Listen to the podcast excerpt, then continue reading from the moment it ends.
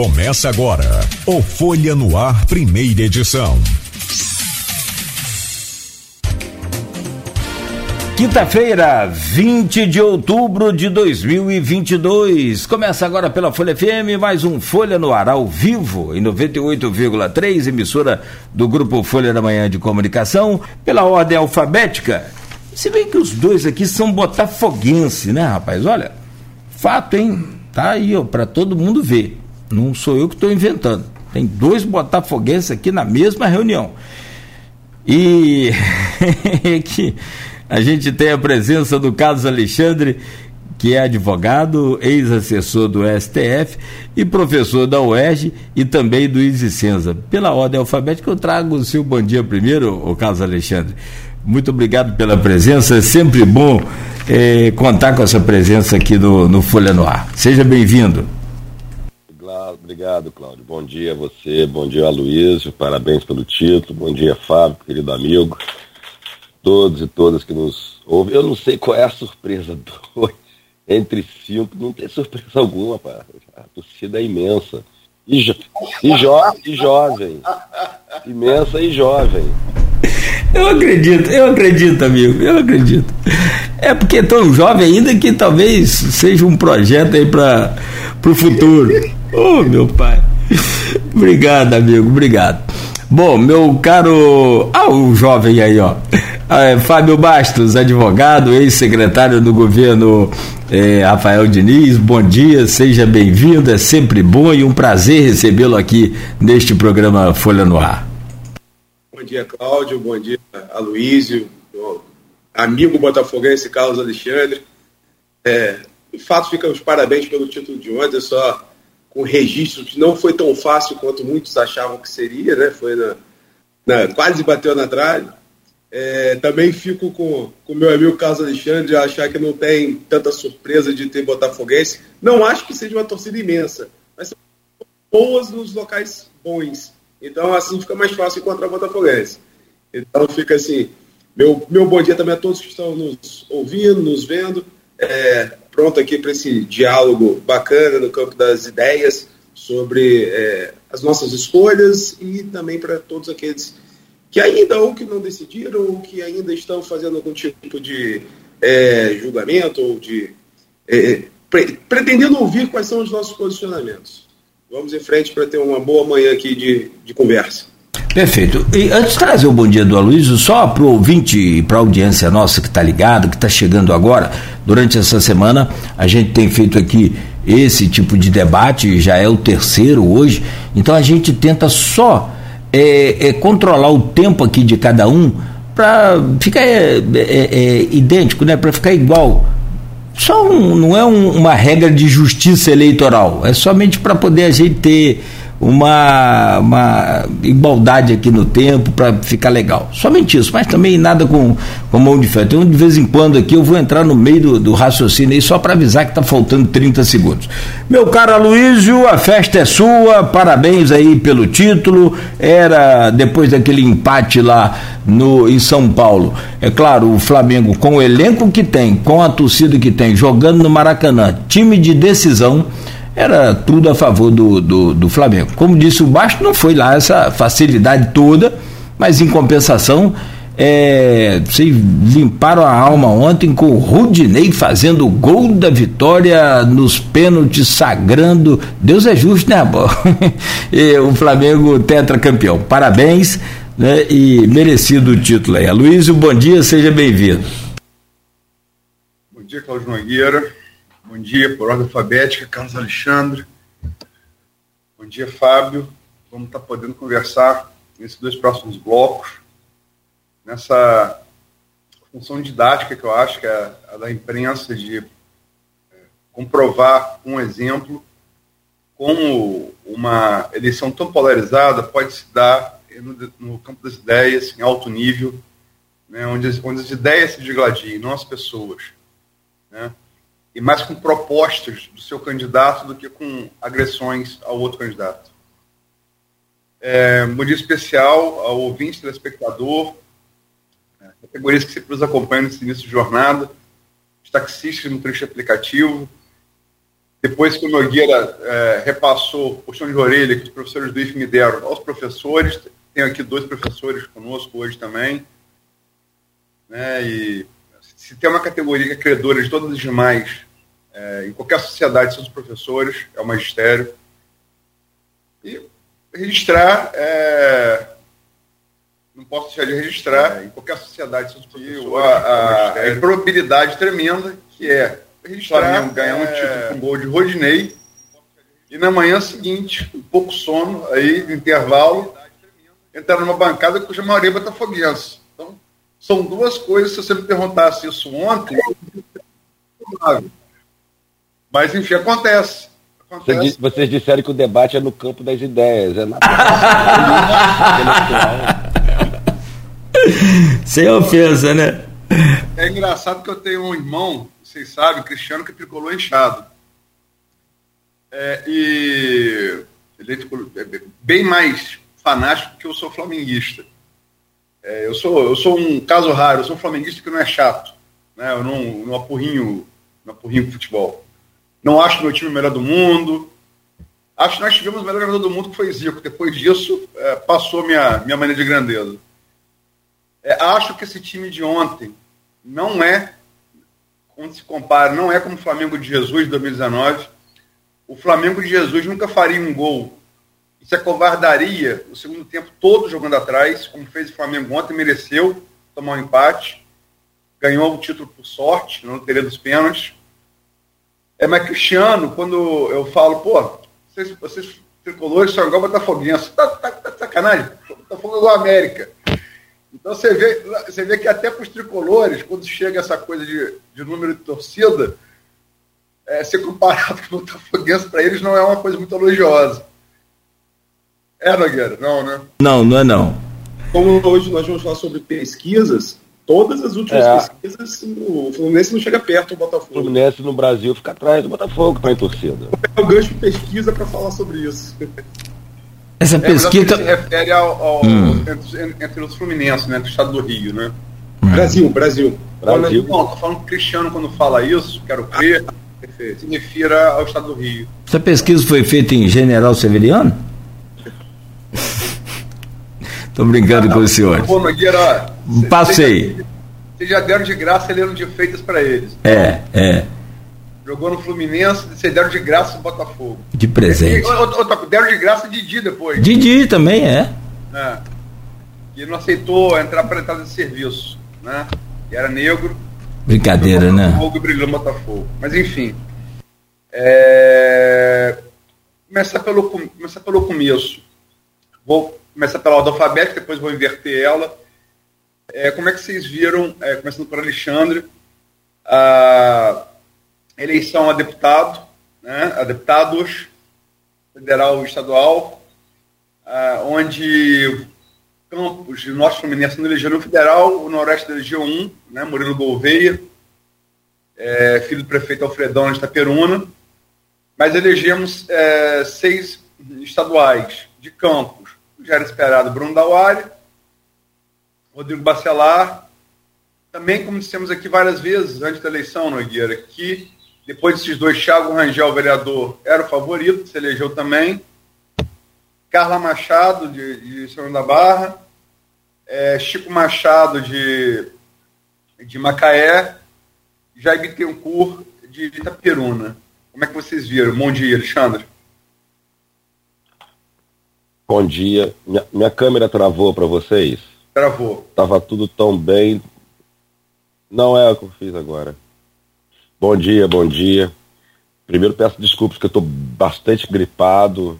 A, a, voz não é de quem não dormiu, não, é de quem realmente está muito gripado.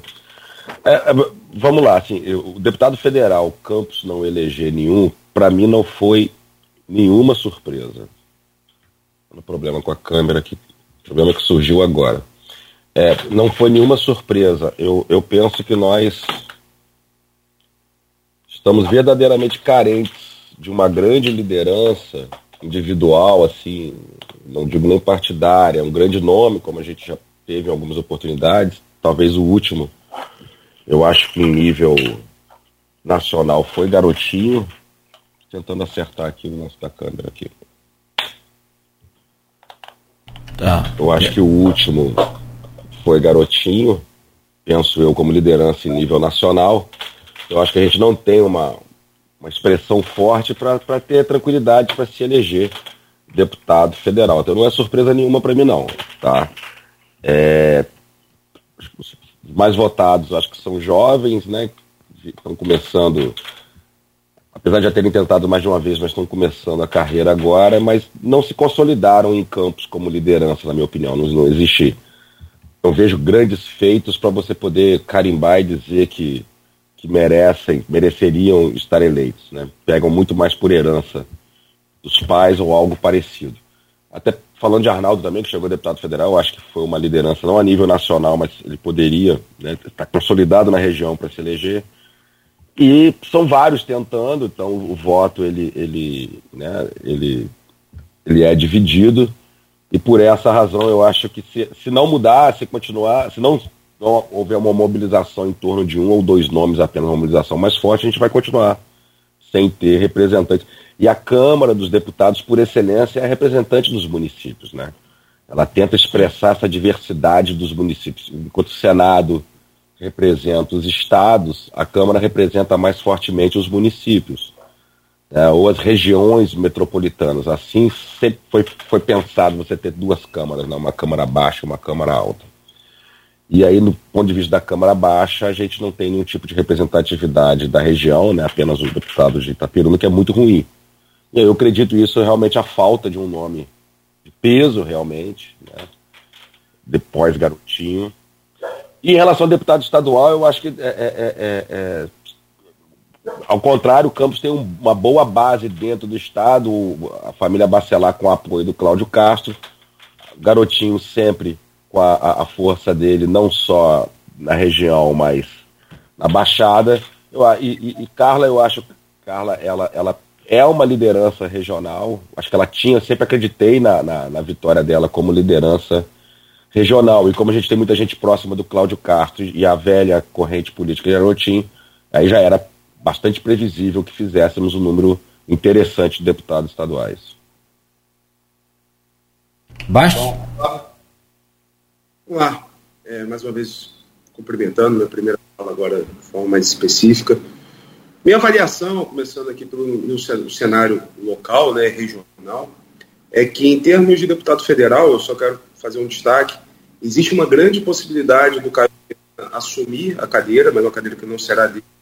É, ele ficou como terceiro suplente, salvo engano, com muitos secretários à frente dele, que possivelmente serão chamados ou para o governo do estado ou para o município do Rio de Janeiro, mas que representa de fato uma derrota para a nossa região não ter um deputado federal eleito.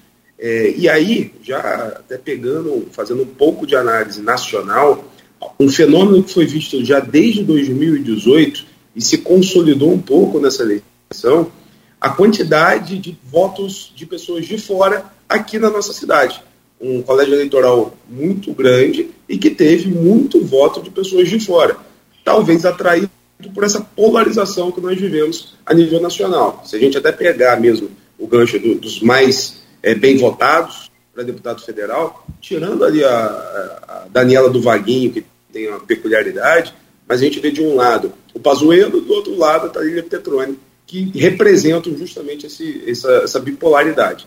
Então eu acredito que esse seja uma, essa seja uma justificativa, mas como o Carlos Alexandre falou, e eu concordo, falta de fato uma figura que tenha essa representatividade, que, é, é, que seja um nome que consiga ter um grupo político e que esteja à frente.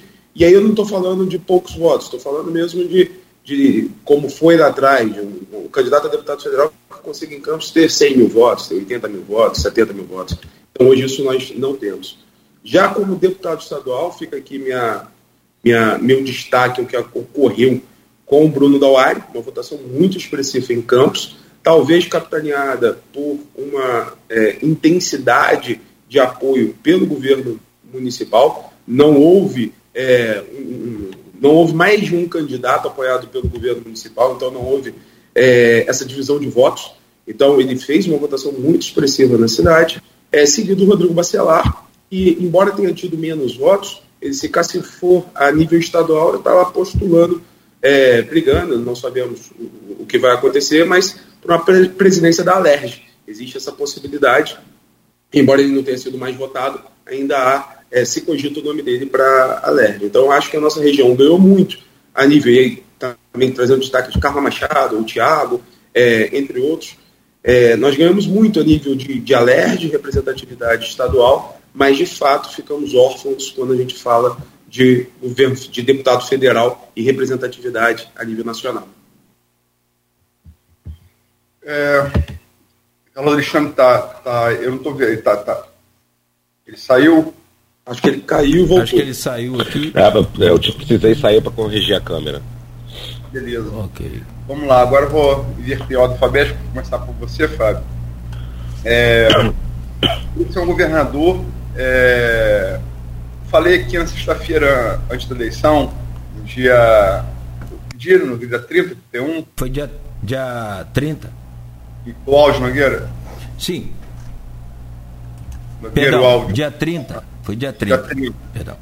Sexta-feira, fizemos aqui um, uma, uma uma conversa de, de projeções para as urnas do primeiro turno, é, e eu falei que no início point não, não é tendência que a pesquisa mostra, a pesquisa mostra, mas ninguém se expõe que na segunda-feira nós estivemos falando aqui do segundo turno entre Lula e Bolsonaro e de Cláudio Castro eleito primeiro turno. Apareceu na sexta-feira anterior. Porque, embora não fosse a tendência, tinha muito voto a eleição presidencial estava muito cristalizada como está agora. A governador, você tinha uma tendência clara, que era de Castro, mas você tinha muito voto solto ainda. Você nunca teve para presidente. É, mas esses votos seguiram essa tendência dominante né, e foram para para Castro definiram a eleição no primeiro turno. Então eu queria que vocês comentassem essa vitória de Castro em primeiro turno. Ele consegue ser aliado dos dois principais grupos políticos da cidade, que são ferrinhos opositores, os garotinhos dos Bacelar. E como falamos aqui em futebol, começamos falando de futebol, sei que vocês, vocês dois gostam de futebol, a pessoa que se botafoguense tem que gostar muito de futebol, senão não, é, não dá para manter a torcida. É, é, falando sério, é, porque é, a eleição de, de Romário ao Senado também é apontada pelas pesquisas né, como franco favorito, ela, ela traz uma, uma, uma certa, na minha análise pelo menos, não sei se vocês concordam, uma certa semelhança com a maneira dele de atuar enquanto jogador de futebol. O grande gênio que foi como atacante. Né? Que você tem, o mal comparando, você tem o lateral direito o zagueiro direito divididos brigando entre si. Clarice e Daniel Silveira. Na esquerda você tem o zagueiro esquerdo lateral esquerdo brigando entre si. Siciliano e Molon. Baixinho, chegou lá, bola, bola na rede. É, então eu queria que vocês comentassem essas duas eleições, se, se vocês concordam ou discordam dessa analogia e por quê. Agora, Fábio. Bom, eu concordo com, com a analogia, sim. Assim, não, não, tem como negar que o trabalho feito, é, aí, botando assim, em primeiro lugar pelo Castro, foi perfeito no, no, no campo da política, juntar de fato dois grupos separados em um município com colégio eleitoral muito grande, foi de uma, de uma habilidade política muito alta. Ele conseguiu fazer com que isso desse certo. Eu não posso negar, o Aloysio, Cláudio, é, que o governo do Estado ele foi impulsionado pela venda da SEDAI, conseguiu equilibrar as contas, a parte financeira, e com isso, só que aí vem, vem o meu elogio, ele conseguiu utilizar de uma forma correta. Ele foi nos pontos nevrálgicos, naquilo que estava ocorrendo de errado, ele foi naquilo que a população mais é, estava esperando e conseguiu conquistar. E aí vem essas. É, é, é, a necessidade dele fazer essa parceria com os prefeitos, e no caso aqui com o prefeito Vladimir. Tendo ao lado dele um aliado que, por mais que fosse contra, e eu acho que o Bacelar também foi nesse ponto muito, muito frio e sereno, é, de entender que para um projeto maior havia essa necessidade. É, então, o, o, o, Cláudio Castro foi eleito, é, para mim, muito por conta disso. Não posso esquecer que eu estava lá na prefeitura, quando ele assumiu, teve aquela é, loucura lá envolvendo o governo Witzel, e ele assumiu. Ele foi muito bom a nível estadual, em, em termos de diálogo, de conversa é, para enfrentamento da pandemia. Ah, isso foi um, foi um ponto interessante no governo dele. E depois ele veio numa sequência de obras, infraestrutura, é, que deram toda essa base para ele. O Romário, ele caminhou muito no, numa pauta, é, acredito eu, que foi muito bem vista. É, os posicionamentos dele, no sentido, principalmente no que ele defende, de crianças com deficiência, valorização de família, é, mas ao mesmo, ponto, ao mesmo tempo, perdão, ele se esquivava um pouco, ele se afastava um pouquinho do Bolsonaro. Tanto Cláudio Castro, na verdade, quanto Romário, eles conseguiram com habilidade estar juntos e ao mesmo tempo não conectarem tanto a imagem deles. Tanto é que, se colocarmos em termos de votação, ficou de fato separado. O, o, o Bolsonaro teve menos votos proporcionalmente do que o Cláudio Castro. Não entro aqui no aspecto senador, porque senador nós tivemos muitos candidatos. Mas, enfim, é, eu acho que o Cláudio Castro ele conseguiu essa vantagem como fruto do seu trabalho, bem feito, impulsionado pela parte financeira. É, e o Romário ele foi ali muito, muito bem em não pegar só o voto do radical. Ficou o voto do radical com o Daniel Silveira e ele ficou com o voto mais da população que, que pensou e raciocinou nesse sentido. Alexandre? É, fica até sem graça eu falar, porque eu concordo com tudo, eu penso em tudo, o diagnóstico é, é idêntico ao de Fábio. Vou tentar acrescentar alguma coisa, num tom um pouco mais ácido. O que aconteceu no Senado, assim, mais uma vez, a esquerda erra em rachar os seus votos é, no que se refere ao Senado, pensando em disputas internas, em vez de pensar melhor que na hipótese de Lula vencer, né, ter um aliado no Senado. Então, dividir o voto entre o Molon e o Siciliano, talvez o erro maior tenha sido do Molon, que poderia ter continuado na Câmara e tentar o Siciliano, com o apoio que ele tem como presidente da Assembleia Legislativa, conseguir essa eleição. Então, isso favoreceu e favoreceu aquele candidato da direita menos saliente no que se refere à pauta moral, na minha opinião, menos radical, como o Fábio falou.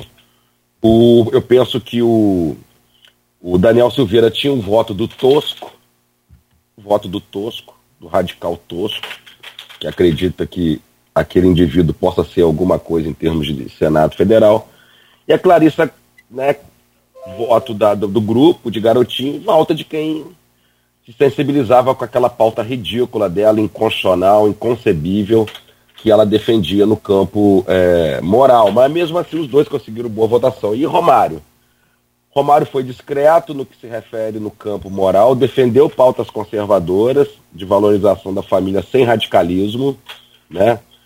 flertou com apoio a, a Bolsonaro sem subir né, em palanque de discussão e de debates mais acirrados das pautas bolsonaristas, é, é, e conseguiu com isso pegar, o, pegar votos tanto de um lado quanto de outro em alguma medida. Ou seja, começaram a enxergar nele, além da figura emblemática que ele é, começaram a enxergar nele uma, uma melhor via de representação no Senado, porque estava, não, não digo exatamente no meio do caminho das duas direções, não, bem mais à direita, mas sem nenhum tipo de radicalismo, sem, sem ter que forçar uma barra para poder votar nele, não tinha que ter nenhum tipo de grande questionamento moral. Eu acho que isso ele fez um golaço. Rapidamente, o Castro é o cara certo na hora certa. Eu, repito, o Castro não era um político saliente, não era um político, é, digamos, você prestasse atenção nele, mas ele vê o afastamento de Witzel, tem essa lacuna, tem orçamento, tem o dinheiro da SEDAI, faz os investimentos certos, busca os apoios certos, explora as lacunas, os buracos onde é, é, injetar recursos, ao passo que o, o, o Freixo, para mim, não é, não é candidato, não é candidato à eleição majoritária, não vai ganhar nunca uma eleição majoritária sequer de prefeito, porque ele não tem perfil de administrador, de quem possa vir a ser o administrador. Agora o Castro vai ter que explicar no futuro essa verba do CEPERG, tá? Isso não vai ficar, não pode ficar é, é, em branco, esquecido. É, alguma coisa tem que ser explicada sobre isso, porque são valores vultuosos e a destinação está muito bem clara. Isso aí pode ser um problema para ele. Desculpem. É... vamos lá, vamos fazer uma, uma transição aí da, das eleições é, no Estado para o município. A gente tem, eu sei que senadores acompanham bem, Fábio foi secretário, várias partes do governo Rafael, Alexandre também acompanha bem a política local.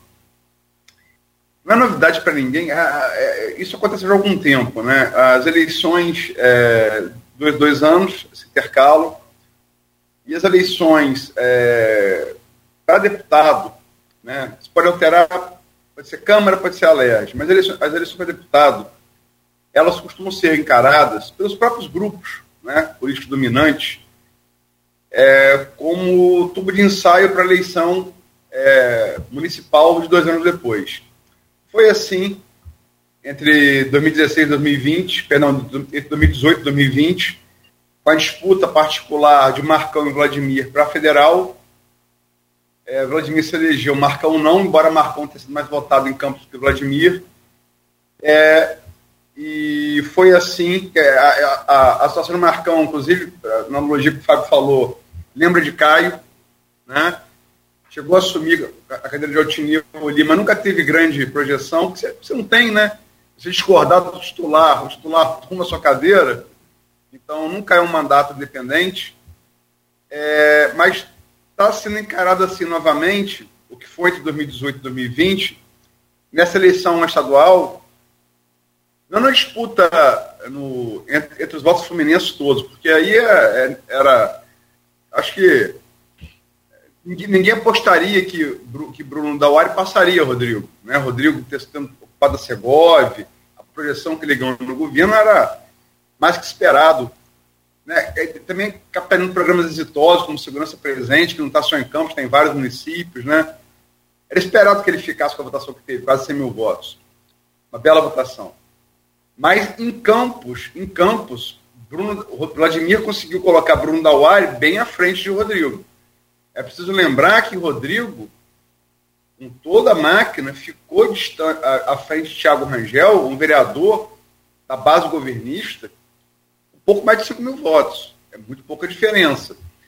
Como é que vocês veem isso como preâmbulo para é, 2024 e uma, uma, uma fase talvez intermediária aí, que vai ser agora mais recente, que é a eleição da mesa diretora é, da Câmara. A gente tem essa questão que o Marquinhos foi eleito, anular a eleição. Né? É, ao que parece, até aqui, a, a oposição mantém a votação que deu ao Marquinhos, a oposição capturada por Rodrigo Bacelar, que deu ao Marquinhos, seu irmão, a vitória em 15 de fevereiro, ao que parece, está mantida essa maioria. É, e a eleição tem que ser marcada até, até dia 15 de dezembro. Se não for, vocês como juristas sabem melhor do que eu, é, assume o, o, mais votado no casal do NEM, que tem que colocar na primeira sessão de 2023 a eleição. Né? Ele é obrigado a fazer isso. Desculpa a digressão um pouco longa, mas é como é que vocês encaram? Começa agora para o Alexandre. Então, eu, se Fábio vai concordar comigo, ele conhece bem mais os, os meandros da, da, política local, mas vamos lá. Eu acho o Vladimir muito mais low profile do que qualquer outro da família dele. Sob a perspectiva de ser mais low profile, de ser mais suave, ser mais conciliador, eu acho que ele tem, ele, eu acho que ele tem a capacidade de é, é, nesse momento, digamos assim, em que o pai dele não é mais, eu não considero, já considerei, mas não considero mais uma liderança forte local, tá? Não considero. Eu acho que o Vladimir é a nova liderança da família, principalmente por esse estilo dele mais menos saliente no sentido de é, é, é, é menos menos brigão, mais conciliador, um estilo realmente mais low profile. E eu acho que isso ele consegue puxar em torno dele diferentes direções de voto, e eu acho que isso se refletiu no, na eleição do, do Bruno Dauari, né? E acho que isso vai ter futuro para ele, vai ter repercussão para ele numa eventual é, é, tentativa de reeleição. Ou seja, eu, eu, gosto muito mais do estilo de Vladimir do que de qualquer outro da família dele. Então, é, a, a Clarice está pressionando ele para ele se posicionar. Que é isso? Pressionar, ela é quem para pressionar o atual prefeito se o estilo dele, conciliador, pode render frutos para o município, tanto se um ganhar quanto o outro, numa eleição que está tão dividida, né? Ou seja, não vejo por que ele ter que subir declaradamente em palanque em, em lugar nenhum. Estou adiantando a minha posição sobre isso. É pensar no grupo, pensar nela, pensar no e não pensar em campos. Então não está na hora de pegar. E eu acho que esse estilo dele mais conciliador é, é, é muito bem-vindo e digno de, de aplauso. Em relação à mesa diretora, eu acho que a oposição ela não vai abrir mão né, de buscar colocar alguém dela. Não sou lá daqueles que sou muito contra você ter uma Câmara de Vereadores com direção contrária, maioria contrária ao do prefeito. Eu acho que isso faz parte da separação de poderes e da democracia com divisão de, de poderes, né, de poderes separados. Acho isso muito interessante. Mas acho que isso é, é, é menos prejudicial um governo Vladimir, como eu disse, um governo de, que busca um pouco mais de conciliação do que outros é, de, de, mesma, de mesma origem. Não sei se Fábio concorda comigo com esse estilo do, do, do Vladimir. Eu acho que isso pode atrair, pode atrair é, acordos, ajustes mesmo num cenário. Claro que isso vai endurecer na medida que se aproximar do pleito de 2024. Isso é natural, eu acho que em qualquer cenário isso aconteceria. É, mas enquanto todos estiverem pensando em termos de campos no primeiro momento, eu acho que o estilo de Vladimir ele causa menos ruído, ainda que ele tenha uma oposição liderando a Câmara. Fábio? Bom, vamos lá. É, primeiro destaque é, é, é, dizer, não posso deixar de falar, que nessa corrida para 2024 o Vladimir saiu na frente. É, em contexto, quando você tem é, Dauário, candidato de Vladimir, fazendo 47 mil votos, e Bacelar fazendo 27 mil votos, e o Thiago Rangel fazendo 22, a gente já está falando aí que o, o Vladimir está sim à frente. Mas aí a gente tem que buscar a explicação de qual, qual foi o motivo dessa votação. Eu tenho, assim, algumas análises minhas, pessoais, é, no sentido de, de entender o que ocorreu. Primeiro ponto em relação a Bacelar, de fato eu esperava mais votos dele. Mas se a gente parar para analisar, Rodrigo Bacelar ele não fez campanha em Campos. Ele deixou, ele, ele deixou a sua família, né, seu irmão, seu pai, é, junto a seus é, vereadores, a, a, sua equipe, fazendo a campanha por ele. Ele veio muito pouco a Campos. Esse é um primeiro detalhe que eu, que eu, que eu, que eu sinto. Além disso, eu vejo que ele permitiu que muita gente do grupo dele estivesse com outros candidatos, porque ele estava em uma situação um pouco confortável. Ele já tinha, eu não vou dizer isso, mas a gente pode, ele não iria dizer isso, perdão, mas a gente pode dizer que ele tinha uma certeza de votação, de eleição, que ele iria se sagrar é, vencedor nas eleições. Então ali ele brigava para fazer uma boa votação para manter essa. É, que, ele, que ele postulasse a presidência da Alerj. Ao passo que uma análise do voto de Bruno Dauari, eu atrelo alguns fatores. Primeiro, já antecipei que é essa dedicação única e exclusiva do Vladimir, da prefeitura, à candidatura do é, Bruno. Isso faz uma diferença tremenda. É, obviamente que eu não vou comparar, mas se a gente fizer uma direção lá para 2018, quando Vladimir veio candidato a, a deputado federal, se somarmos os votos dele em Campos, se não me engano, 39 mil e, e alguma coisa, mais os da Clarissa, 15 mil e alguma coisa, a gente já começa a entender o motivo da votação do Bruno. A gente não está muito longe de 2018 para ver que nessa construção a gente pode estar ali falando dos mesmos votos, e ele com a máquina na mão. E vem o meu, meu ponto final, que seria justamente ele com a máquina na mão, muito recheada por todas as intervenções do governo estadual para a maioria da população, não consegue diferenciar o que é Cláudio Castro, o que é Rodrigo Bacelar, do que é Vladimir. No final, as pessoas acham, é o governo municipal fazendo, porque tem lá a marca do governo.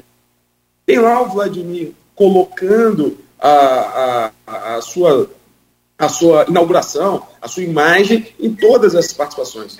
Resta saber se o Cláudio Castro vai manter pelos próximos dois anos esses investimentos em campos sabendo que ele, e aí pode talvez começar uma ruptura a nível estadual entre Bacelar e Vladimir para entender ali o que, que eles querem para 2024. Mas sem dúvida o Vladimir saiu na frente. Nogueira, eu posso Sim. fazer só uma, uma, uma, pergunta complementar? Dá tempo? Por favor, vamos lá. Sim. Pode ser? Pode ser. Vou falar, vou falar português claro. Aqui, português claro. Fábio teve no, no, no, no governo, os quatro anos do governo Rafael, sabe como é que a coisa funciona de fato. É, a oposição, é, todos os retratos que você tem na oposição, todos eles, da, da bancada da oposição, são retratos de muita coesão. É o retrato é, formal, é o retrato que você tem nos bastidores, é de muita coesão. É, agora, quem citou, você perde foi, foi, foi Carlos Alexandre, não foi? Vamos falar português, claro. A máquina do CEPERJ, até por pressão é, de investigação do Ministério Público, da imprensa, parou de moer. E nós temos aí quase toda a bancada, é, quase toda a bancada da oposição com prepostos que estavam recebendo aqui na agência do Bradesco em Campos. Foi revelado pela mídia nacional. Né? A, a máquina dos, dos RPAs continua moendo. Isso pode fazer diferença na seleção da mesa? Fábio.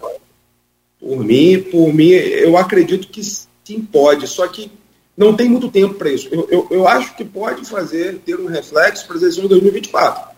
Mas para a eleição da mesa, eu acho que não, está muito perto.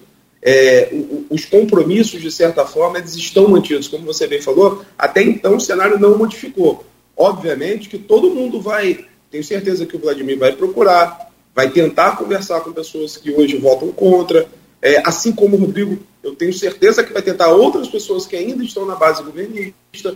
Então, ainda tem muita coisa para rolar, mas eu acho que a CEPERG é, versus RPA não influenciam para essa eleição que vai ser no mais tardar na primeira sessão de 2023. Alexandre? Assim, eu discordo levemente do Fábio. Assim, primeiramente, é, sem, sem processo encerrado, eu não considero ninguém aqui em Campos aqui culpado, nenhum dos vereadores. Houve citações, o que não necessariamente é um nexo direto, imediato, de que tá, estaria havendo um financiamento indireto. Eu não vou chegar a esse ponto. Mas se isso for comprovado, se isso é um fato, se isso for verdade, ah, eu acho que pode influenciar sim. Entendeu? Porque na realidade, é, é, se isso realmente aconteceu, ele tinha um motivo, esse financiamento. Isso tinha uma certa influência. E aí o vereador pode projetar para o futuro: olha, eu preciso desse apoio. Se eu não vou ter mais apoio do Estado para meus projetos, eu preciso do apoio do, do governo municipal para os meus projetos, senão eu, eu, eu não vou conseguir mobilizar a minha, a minha base eleitoral. E aí realmente o vento pode, pode mudar de direção. Eu acho que pode sim ter algum tipo de influência, aí, por mais que o tempo seja curto, por mais que o tempo seja curto, mas ele também pode fazer um prognóstico para o futuro. Se ele realmente estiver convencido de que ele vai perder o apoio financeiro de um lado, ele vai projetar os seus próximos dois anos. Eu acho que isso é uma, seria uma escolha racional por parte dele, de análise de custo-benefício. Nogueira, antes de acabar o bloco, encerrar o bloco, só registrar alguns comentários aqui. Sim. Marco Antônio Moreira, jornalista, coloca aqui, bom dia a todos, em especial meu amigo ruxido flamenguista Carlos Alexandre. Vulgo Chiru. Vem besteira. E tem aqui também é, José Roberto Batista Batista. Sou de Colatina, Espírito Santo, estou morando em Cabo Frio, Jardim Esperança. Dá um bom dia aí para mim. Tá dado bom dia, José Roberto. Obrigado pela audiência. E ele fala aqui depois, ó. Saudações rubro-negras. Ô, oh, pai. Bom, agora. a cara de Carlos Alexandre é o melhor. Rapaz, à noite eu tava dormindo, não vi o jogo. É, confesso a vocês que o celular, rapaz, parecia. Os fogos já tinham até acabado. Mas o meu celular continuava. Até padre estava mandando meme para mim do Flamengo. Olha, algo espetáculo. Padre Marcos. Agora porque tá todo mundo dormindo ainda de ressaca. Né? É, agora você, tá. Você vai, vai, vai ser de férias quando, ô, ô Nogueira? É dia 7? Dia 5. Dia 5? É um sábado, né? É um sábado. Eu falei com, falei com o Arnaldo ontem. eu vou dar uma descansada também depois de eleição e Copa. Uhum. Não, é, é, entre eleição e Copa, vou dar o tempo no Rio. Até porque, se o Bolsonaro ganhar, quem vai ter que fazer com o Marco Antônio é Arnaldo. Aí Arnaldo vai ficar com a mesma cara de tacho que tá lixando aqui no pau do caminhão. não correr. não correr. Bom, muito bom. Programa que segue aí essa, essa missão, segue aí esse, esse momento de polarização e na política brasileira, mostrando que é possível a gente manter o diálogo, manter as divergências, manter as a, oposições né, dentro desse campo, mas sempre com é, o bom senso, com raciocínio lógico inteligente e, claro, sobretudo com paz, discutir sobre a política do momento, a política brasileira, a eleição de segundo turno entre Lula e Bolsonaro. E para isso, nessa, né, nessa série de programas né, de que é possível sim discutir política sem briga, nós conversamos hoje com o Carlos Alexandre, advogado, ex-assessor do STF, professor da UERJ e do ISE Senza, e o Fábio Bastos, advogado e ex-secretário do governo Rafael Diniz. Eles já falaram aqui sobre as eleições de Campos e agora falam. So, rapaz, tem tanto negócio do Flamengo aqui no grupo que eu não estou nem achando a pergunta da Silvana. É, é, que, e, e também, então, falam sobre as eleições para presidente da República. Se eu só achar que é a Silvana Venâncio, e a gente vai usar essa pergunta aqui da Silvana Venâncio para abrir este bloco agora, meu caro Carlos Alexandre, e também o Fábio Baixo, que eu vou abrir com o, o Fabão abriu o último aí, a última pergunta. Então, o, o, quem abriu o primeiro bloco, o bloco foi o doutor Carlos. Eu vou abrir esse bloco com o Fábio. A pergunta vem aqui do grupo de WhatsApp da Silvana Venâncio. Quero perguntar ao doutor Carlos por que votar em Lula e ao doutor Fábio por que votar em Bolsonaro. Então eu só vou inverter aqui. Fábio, por favor, você tem três minutos aí para convencer e explanar sobre seu voto e, e, por que votar em Bolsonaro. Bom, é, pergunta difícil de ser respondida em três minutos, mas respondendo a, a Silvana, sempre ativa no grupo e nas perguntas uh, nos programas, é, vou tentar aqui ser o mais sucinto possível. Mas eu continuo, começo dizendo algo que é, assim, muito tranquilamente eu falo. Eu não expus meu voto no primeiro turno, passei a expor no segundo turno, é, mas já expunha uma contrariedade ao modelo, à proposta, tudo aquilo praticado pelo PT e pelo candidato Lula. É, o Bolsonaro não foi minha escolha para o primeiro turno, é, tem muitas restrições a várias coisas que ele faz. É, nós temos só um problema, que é justamente o que fez, talvez, apagar ou fazer as pessoas esquecerem dos erros cometidos pelo Bolsonaro, foi justamente uma candidatura do Lula. Então, eu acho que foi isso que fez com que o Bolsonaro tivesse tanta força como ele tem hoje. É, então, eu, meu voto é Bolsonaro, não sou bolsonarista, eu não vou me apegar a dizer que voto no Bolsonaro porque tem o Lula do outro lado. Não é só isso. Então eu vou pegar alguns pontos para tentar explicar, ainda que sucintamente, o porquê que eu voto no Bolsonaro.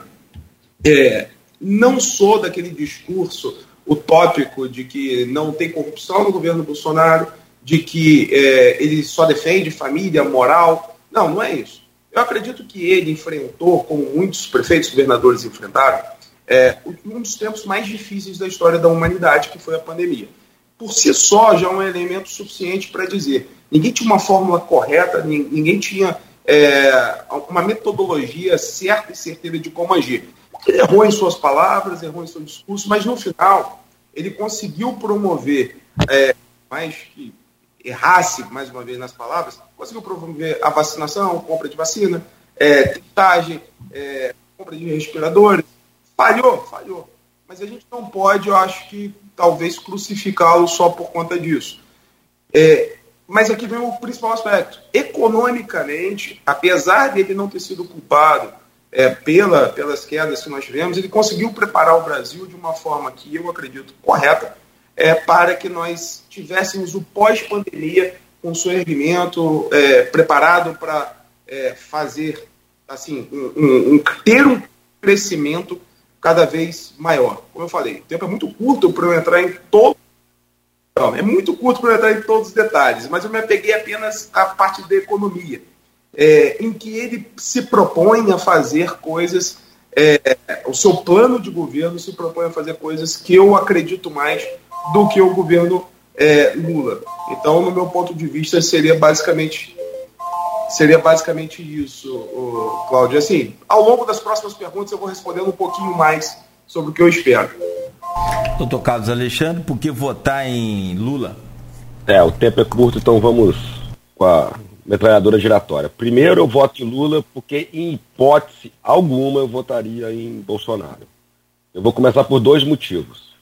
Primeiro, pessoal, eu acho a figura humana do Bolsonaro, assim, esdrúxula, escrota. Eu só tenho uma palavra para ele como ser humano. É um sujeito escroto. Eu nunca votaria numa pessoa que num ato público da maior importância para o país, que foi o impeachment da Dilma, ele dedica o voto a um torturador conhecido, notório, e quem apoia a tortura não apoia a vida, não apoia nenhum tipo de direito humano, então para mim essa pessoa é repugnante. Uma pessoa que chega para uma, uma mulher porque é feia e diz que ela não merece ser estuprada dentro da Câmara dos Deputados, que é o local por excelência da inclusão, da igualdade, da participação igualitária. Então, primeira coisa, para mim ele é um ser humano repugnante, então ele não tem meu voto para nada, em hipótese alguma. Agora, no campo das ideias, no campo da política, eu acho que existem dois grandes grupos, depois a gente vai falar das pautas conservadoras, mas no campo da economia, para ficar no paralelo com o Fábio, existem dois grandes grupos hoje ideológicos, de filosofia econômica. São aqueles que se preocupam só com o bolo crescer, e tem, usando a analogia do bolo né, dos economistas, e tem aqueles que se preocupam que com o bolo cresça, mas que um número muito maior de bocas se alimentem desse bolo. De um lado, você tem aquela perspectiva ultraliberal ou neoliberal, como queiram, da economia, de que o que interessa é o bolo crescer, ainda que ele alimente poucos. Eu acho que essa é a política econômica de Bolsonaro. Vide é, o milagre do setor rural tão né, cantado em verso e prosa no grupo da Folha, em que você tem a, a, a, coisa mais controvertida de você ter um apoio tanto maior ao setor rural, o crescimento do setor rural e mais pessoas passando fome. Quer dizer, significa que o setor rural está voltado para si próprio, é uma endogenia. Assim, ele vai crescer para mim, produtor rural, mas não para a sociedade como um todo. Ou seja, o bolo cresce, mas é, um número menor de bocas se alimenta. A, a, apoio também do ponto de vista econômico para venda de arma, para favorecer um determinado setor, ou seja, as prioridades econômicas de Bolsonaro não me agradam a política econômica de prioridade de Bolsonaro não é a minha. E eu acho que com o governo Lula, nós vamos voltar a ter um governo, eu acho que ninguém vai negar aqui que no ponto de vista de melhorar, da perspectiva liberal e igualitária, melhorar o bem-estar da população no sentido de um número maior de pessoas com bem-estar. Na época do governo Lula, depois teve a, a, a, falência que foi o governo Dilma, a gente vai voltar ao fator Dilma, mas eu acho que a política econômica do governo Lula era mais voltado a aumentar o número de bocas a serem alimentadas do que aumentar o bolo por si só, para favorecer apenas aqueles que constroem o bolo, que participam do bolo. Essa não é a minha ideia, não é a minha ideologia de governo do ponto de vista econômico. Por isso que não só pela figura desumana que ele representa, mas também do ponto de vista político econômico eu não concordo com ele, que é o campo das ideias que a gente falou. É, vou entrar para as coisas mais pontuais. Só peço, por favor, Alexandre, é, é Rádio Concessão Federal, cuidado com os adjetivos. Rádio é concessão federal. Ah, tá, tá. É, e, enfim, é, tivemos debate, são, vão ser dois debates, debate do, do SBT, é, Lula falou que não vai, o SBT é considerado um veículo que que apoia Bolsonaro. Essa coisa de regra dos debates, ele já tinha falado que ele não tinha ido pelo turno, não vai o segundo. E um debate segundo turno, um candidato só, não é debate, né? Você não tem, você não tem nenhuma, nenhum contraditório. É, mas tivemos o debate da, da, da Band no, no último domingo. É, e eu escrevi após esse debate né, é, na, minha impressão, é lógico que assim, você analisar pesquisa é uma coisa fria, é número, é objetivo. A análise de debate é uma coisa subjetiva. Ponto. É, é a minha impressão. Né? Por mais que você tente fazer parâmetros racionais, é só a, é uma impressão pessoal, é uma análise pessoal. Mas na minha impressão, parece ser a impressão de todos os, os demais analistas, é que o Lula, é, debate vence quem propõe o tema. É como, é como numa, numa luta, onde geralmente vence quem domina o centro do ringue. No, na dança é o, é, o, é, o, é o polo masculino, né, o polo ativo. Ele determina a, a evolução do, dos movimentos.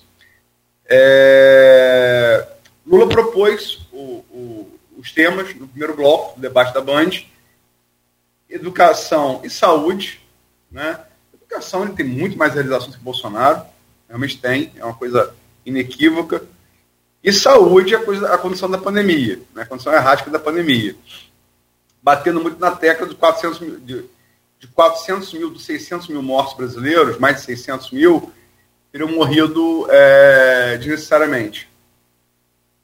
Enfim, é, só que o segundo bloco foi um, um, um, um de jornalistas, né, onde Bolsonaro não repetiu a besteira do debate da Band no primeiro turno, chamou Vera Magalhães, a quem tinha agredido gratuitamente no debate da, da Band no primeiro turno, de minha prezada Vera, que prazer revê-la, né, e não se perdeu. É, e no terceiro bloco, Bolsonaro dominou. Ele propôs, ele propôs o tema corrupção. Lula, diferente de tudo que foi falado, é, não devolveu na mesma moeda, não falou da, dos imóveis, não falou da rachadinha, não falou de Queiroz, não falou do cheque de Michel, não falou de nada. Ficou se defendendo o tempo inteiro, perdeu o controle do tempo. Bolsonaro, ao que parece, tirou desarmou ele um pouco ao botar a mão direita, emblematicamente a mão direita no ombro esquerdo de Lula. Lula afastou. É, e Lula perdeu o controle do tempo. Bolsonaro teve sete minutos para falar no final do debate, como se fosse um, um, um, uma live em rede nacional com a maior, com recorde de audiência no YouTube. Né? Coincidência não, essa foi minha, minha impressão foi que Bolsonaro levou melhor no debate, porque levou melhor no final, a impressão que fica. Coincidência não, as pesquisas feitas após o domingo, ou iniciadas no domingo, após o domingo, a gente vai falar na próxima pergunta, passaram a medir uma diferença, é, uma, uma, diminuição da diferença de Lula com Bolsonaro. Eu e tem agora o debate da Globo que deve ser definitivo, sobretudo em relação aos indecisos, né? que são muito poucos, mas pode definir a eleição, que vai ser agora na, na sexta-feira da semana que vem. É, como é que vocês viram o debate da Band? Como é que vocês, qual a expectativa de vocês para o debate, pro debate da Globo? Você começou por quem agora? Começou por. Pode ser o. Agora é o Carlos Alexandre. Alexandre, por favor. Vamos lá. É, como eu não sou radical, eu gosto de deixar bem claro para todo mundo. Uma coisa é o que eu gostaria que fosse, uma coisa é o que eu acho que deve ser do ponto de vista normativo ou prescritivo. Outra coisa é o que é descrever. E aí eu não sou cego. Eu não vi o último debate, eu estava chegando de viagem, mas depois fui ver os melhores momentos. E acho também que Bolsonaro levou a melhor, por dois motivos. O primeiro, porque quem fala por último e dá a última palavra, passa a última impressão, sai ganhando. E segundo, porque realmente o tema da corrupção está sendo muito sensível para o Lula nessa campanha. Né? É, como eu disse, eu, eu sou daqueles que tenho prioridades. Né? A questão da educação é uma prioridade. Se houvesse uma exposição clara do desmante que o governo Bolsonaro está fazendo na educação pública, isso seria um aspecto positivo da política de, de Lula, mas isso eu não vejo ele demonstrar tanto o que é o corte de, de orçamento das universidades federais e das escolas federais, né, o que vai levar anos e anos e anos de atraso na nossa educação. A questão da, da, condução da pandemia, da saúde, não é apenas o que ele disse, o que ele pensou, mas o atraso no financiamento do que tinha que ser feito, ou seja, essa, essa condução realmente errática é da pandemia, é, é, e o quanto que o orçamento está sendo comprometido da saúde para anos seguintes, né, com o financiamento da campanha de Bolsonaro por meio do orçamento, inclusive do orçamento secreto.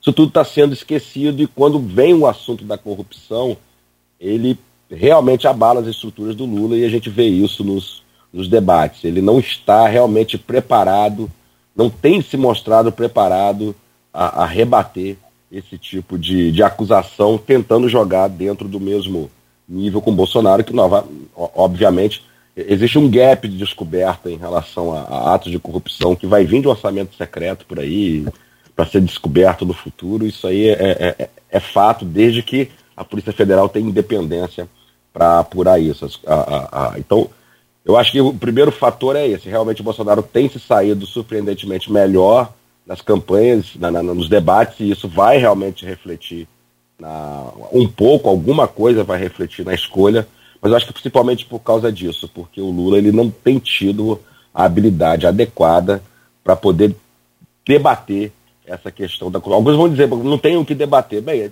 ter terreno.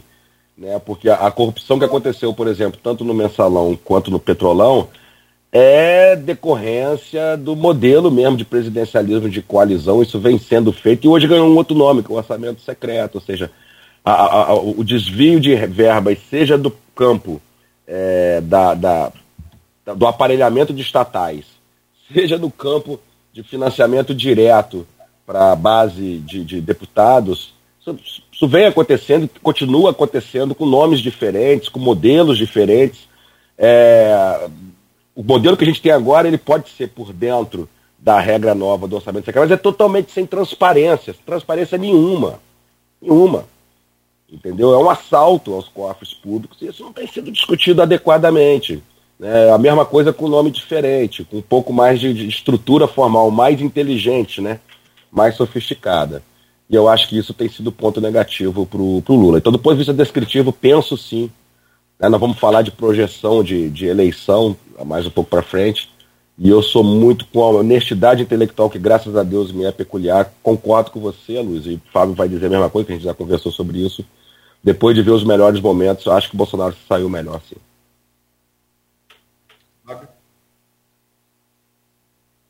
Bom, é, o caso da falou, a gente já debateu sobre isso. É, o Bolsonaro ele foi melhor, de fato. É, assim, a análise que o Aloysio fez é, foi perfeita, no seu bloco foi perfeita para mim, é, no sentido de que o primeiro bloco foi de fato do, do Lula, que ele conseguiu lhe propor o tema quando ele toca em educação acho que o Bolsonaro ele está me surpreendendo por uma frieza na hora de falar, mas ele continua não sendo bom. É, é, o que está acontecendo é que o Lula ele foi demasiadamente, ficou demasiadamente nervoso e não soube é, se adaptar ao modelo, modelo americano de se fazer debate, é, que você tem ali a liberdade de fala e tem um tempo correndo. Ele, ele quando foi provocado, ele respondia a provocações é, sem, sem, sem trazer conteúdo, sem trazer respostas, enfim. É, então, no, no, meu modo de ver, o Bolsonaro ele perdeu o primeiro bloco porque ele não soube algumas falas que o caso Alexandre é, trouxe de educação, concordo, há um fato da educação, mas nós vivemos uma realidade financeira diferente. Eu não sei se o Lula, o Lula para mim é um retrocesso. Eu não sei se o Lula, se ele entrar, ele vai conseguir retornar tudo que ele está propondo. No meu modo de ver, inclusive, em várias falas dele, ele fala que vai fazer sem dizer como. É, ele está cometendo um pouquinho, para mim, de estelionato eleitoral nesse sentido. Então ele perdeu o primeiro bloco. No segundo bloco, teve um equilíbrio. E o terceiro bloco, o tema dominante ficou no âmbito da corrupção. É, como o caso Alexandre falou, isso está atrelado, de fato, ao, ao Lula, sem, sem, sem tirar nem pôr. É, a gente teve ali o Lula apenas, apenas tentando se esquivar no âmbito de, de, de tentar falar que ele foi inocentado, trazendo uma verdade, digamos assim, e aí ele se perdeu. Acho que o toque foi emblemático. Eu, eu, na hora eu observei o toque no ombro e logo depois ele de fato foi dali que ele passou a se descompensar, acho que inteiramente. E isso acho que tem repercussão nas pesquisas, nas intenções de votos. É, temos cada vez menos indecisos, mas eu acho que. Ah, a quase que impossível. Só que nós estamos, as pesquisas mostram isso, nós estamos pelo Photoshop. Eu acho que nós estamos um pouquinho repetindo 2014. A eleição vai ser decidida no final da noite, vai ser decidida por uma diferença muito pequena de votos e essa, esses debates podem fazer a diferença. Eu acredito que o debate da Globo vai fazer uma enorme diferença. É, não acredito que o Lula vá cometer os mesmos erros. Ele deve trazer temas como o Luiz falou, como o caso Alexandre falou, e aí sim ele pode equilibrar. Mas do jeito que o Bolsonaro está saindo, eu não acho que o Lula tem como se sair vitorioso no próximo debate. Até porque os temas acabam, por mais que, que, que ele possa trazer esses que ele não trouxe, acabam sendo os mesmos. E eu não vejo o, o Lula trazendo uma resposta concreta ao tema corrupção. Eu tá, vi ontem o, o, a, o diálogo feito entre a auxiliadora e Frederico. Frederico falou uma coisa que eu, eu falo. É, a corrupção ela mata muito. Eu vi o que aconteceu no Brasil após o mensalão, mas principalmente depois da Lava Jato a quantidade de empresas quebrando, que, até na nossa região, pessoas que perderam emprego, que passaram uma nova realidade de vida. Eu acredito, inclusive, que os números de fome, como dito pelo caso Alexandre, tenham duas explicações. Uma, consequência ainda, resquícios do que aconteceu lá atrás, no governo PT. E em outro lugar também, a pandemia. Enfim, quanto ao assunto do debate é isso, a gente vai entrar em, em questões pontuais.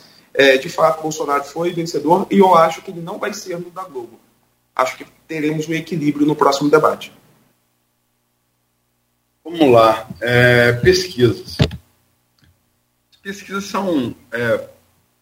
Estão é, sendo alvo no Brasil de, de, de uma campanha, né? Orquestrada, é, inclusive no Congresso, que é muito triste, é, de coação mesmo, né? De coação. É, como se pesquisa fosse não um retrato do momento, mas uma, uma predição de futuro. Se fosse isso, era melhor pesquisar o número de Mega Sena. Né? Enfim, é, como é no mundo todo, desde sempre. Né? É, agora, as pesquisas dessa semana trouxeram é, alguns dados é, que realmente devem acender o, a luz amarela à campanha de Lula. Uh, vou citar as duas mais recentes. Né? A, a, mais famosa, que é a Datafolha, divulgada ontem, e a, e a que eu, Luíso, enquanto analista, mais confio, que é a Coesh, também divulgada ontem. É, o, o, número que. As pessoas, quando vão falar de pesquisa, vão olhar o quê? Intenção de voto. Intenção de voto, rejeição, aí quando tem primeiro turno, projeção do segundo turno. É o que se olha. Né? É, e raramente está aí a, a, o mais importante. Mas vamos lá. É, pela Datafolha, impressiona, porque Bolsonaro, pela primeira vez, desde que, desde, desde que começou a Datafolha a fazer pesquisas, é a primeira vez que, na margem de erro, dá um empate técnico entre Lula e Bolsonaro. A Datafolha está fazendo, tá fazendo pesquisa desde, desde janeiro desse ano. Então, é emblemático. Primeira vez que há um empate técnico. Quatro pontos. O limite da margem de erro mas é empate técnico. Né? Nos votos válidos, são 52 para Lula e 48. Ah, na Quest, isso, isso já ficou um pouco diferente. É, a, a Quest inovou ao trazer o modelo do likely voter, né, que é que é, é, você tenta projetar a abstenção, onde a, a, certeza do ato de voto se soma à intenção de voto pura e simples, né? E no voto válido, pelo, pelo like voto, quer dizer, tentando, tentando antecipar a, a, a abstenção, é, deu 53, 47, quer dizer, pouca diferença, são cinco pontos, cinco pontos na Quest e quatro pontos na Datafolha. No entanto, quando você vai para outras outras coisas assim que possam passar mais percebidas, são dados muito, muito alarmantes para a campanha de Lula, porque na Quest, né, é, coisas análogas assim, como o que você tem mais medo, por exemplo, é, vai dar 43, 43, 43 continuidade de Bolsonaro e 43% voto do PT. É, Lula merece votar ser presidente? 52 sim, 44 não. Bolsonaro merece o segundo mandato? 49 sim, 48 não. Mas no, no, no, na fatia mais preocupante, no meu ver, ao meu ver, não sei se vocês concordam ou não, é a rejeição. Bolsonaro no espaço de uma semana, com as pesquisas semanalmente, entre 13 e 19 de outubro, ele reduziu 4 pontos na rejeição. 50 a 46. E Lula cresceu um. Oscilou um ponto, né? Bolsonaro, de fato, de fato, caiu, né? Porque quatro pontos está tá fora da margem de erro, e Lula oscilou para cima. 46, 40, 46, 43, o que define o segundo turno é a rejeição. É a rejeição. Né? E 46, 43 são três pontos, é empate técnico. É, eu costumo falar para quem gosta de, de, de MMA que é dois lutadores querem parados, um diante do outro, ninguém faz guarda, ninguém finta e vão dar soco na cara do outro. É isso que é a rejeição igual no segundo turno. Saber quem vai cair, quem vai ficar em pé, é acaso. Tudo pode acontecer. E um dado da Datafolha que eu acho que é, esse também é deveras preocupante para a campanha de Lula, é a fatia específica do Auxílio Brasil. Onde espaço de uma semana, não por acaso com empréstimo consignado, através do Auxílio Brasil, para o leitor é, semeando, mas sobretudo DIE, que é, que é onde Lula tem sua maior vantagem. Lula é, caiu seis pontos, Bolsonaro cresceu sete. Você vê que é quase a mesma coisa, porque segundo turno é isso. Segundo turno, ou vai para um ou vai para outro. Né?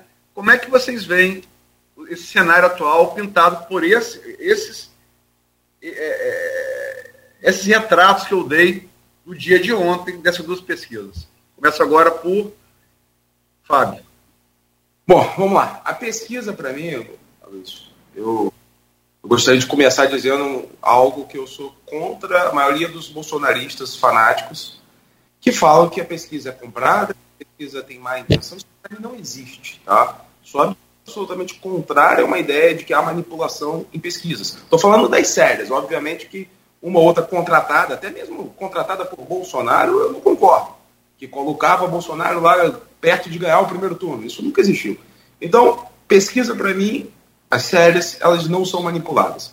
Mas a gente tem que observar que desde 2018 há de fato um erro metodológico nas pesquisas. Eu vou além, talvez em 2016, algumas pesquisas municipais feitas, já começou ali a, a ter algum, alguma.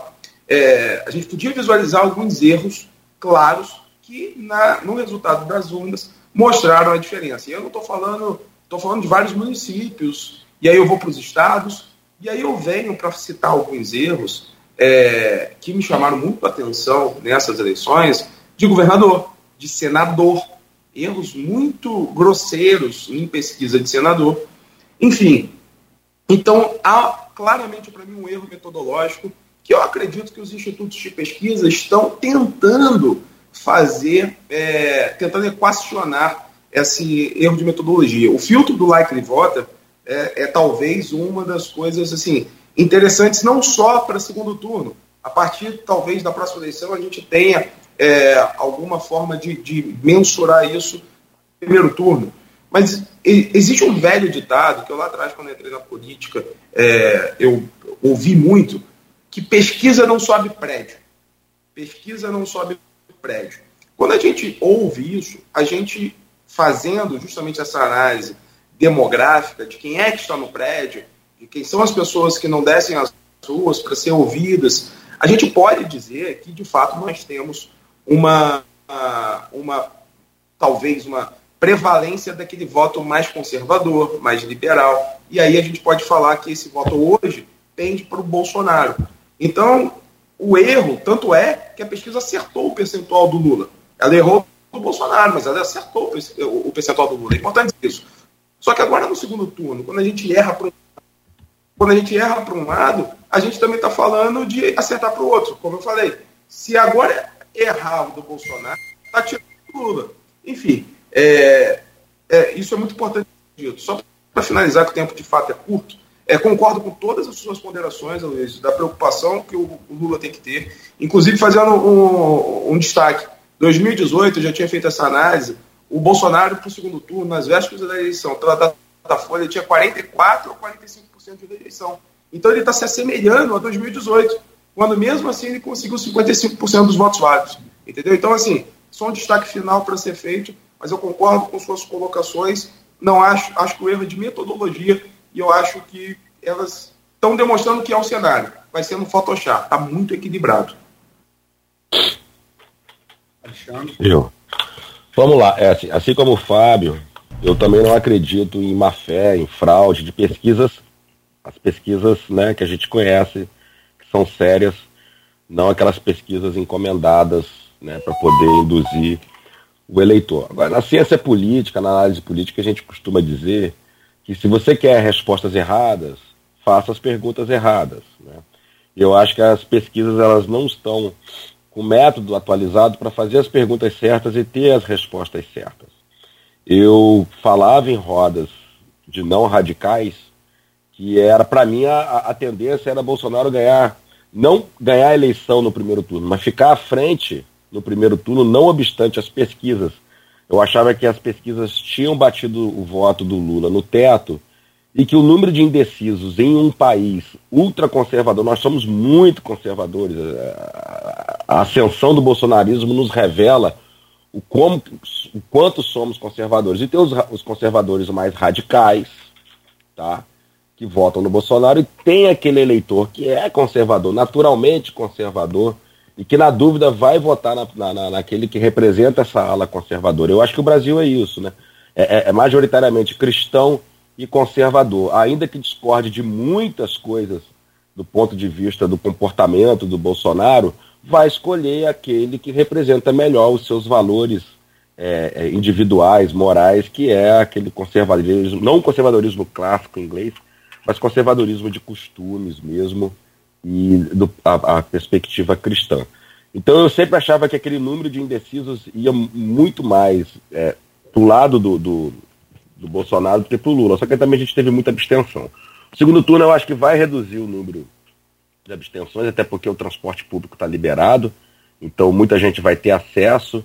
É, e acredito que, como a Luísa falou, a tendência, eu acredito da tendência é de Bolsonaro vencer a, a eleição no segundo turno, os números estão demonstrando isso. Agora, por outro lado, a rejeição está reduzindo em função do Bolsa Família, do crédito consignado.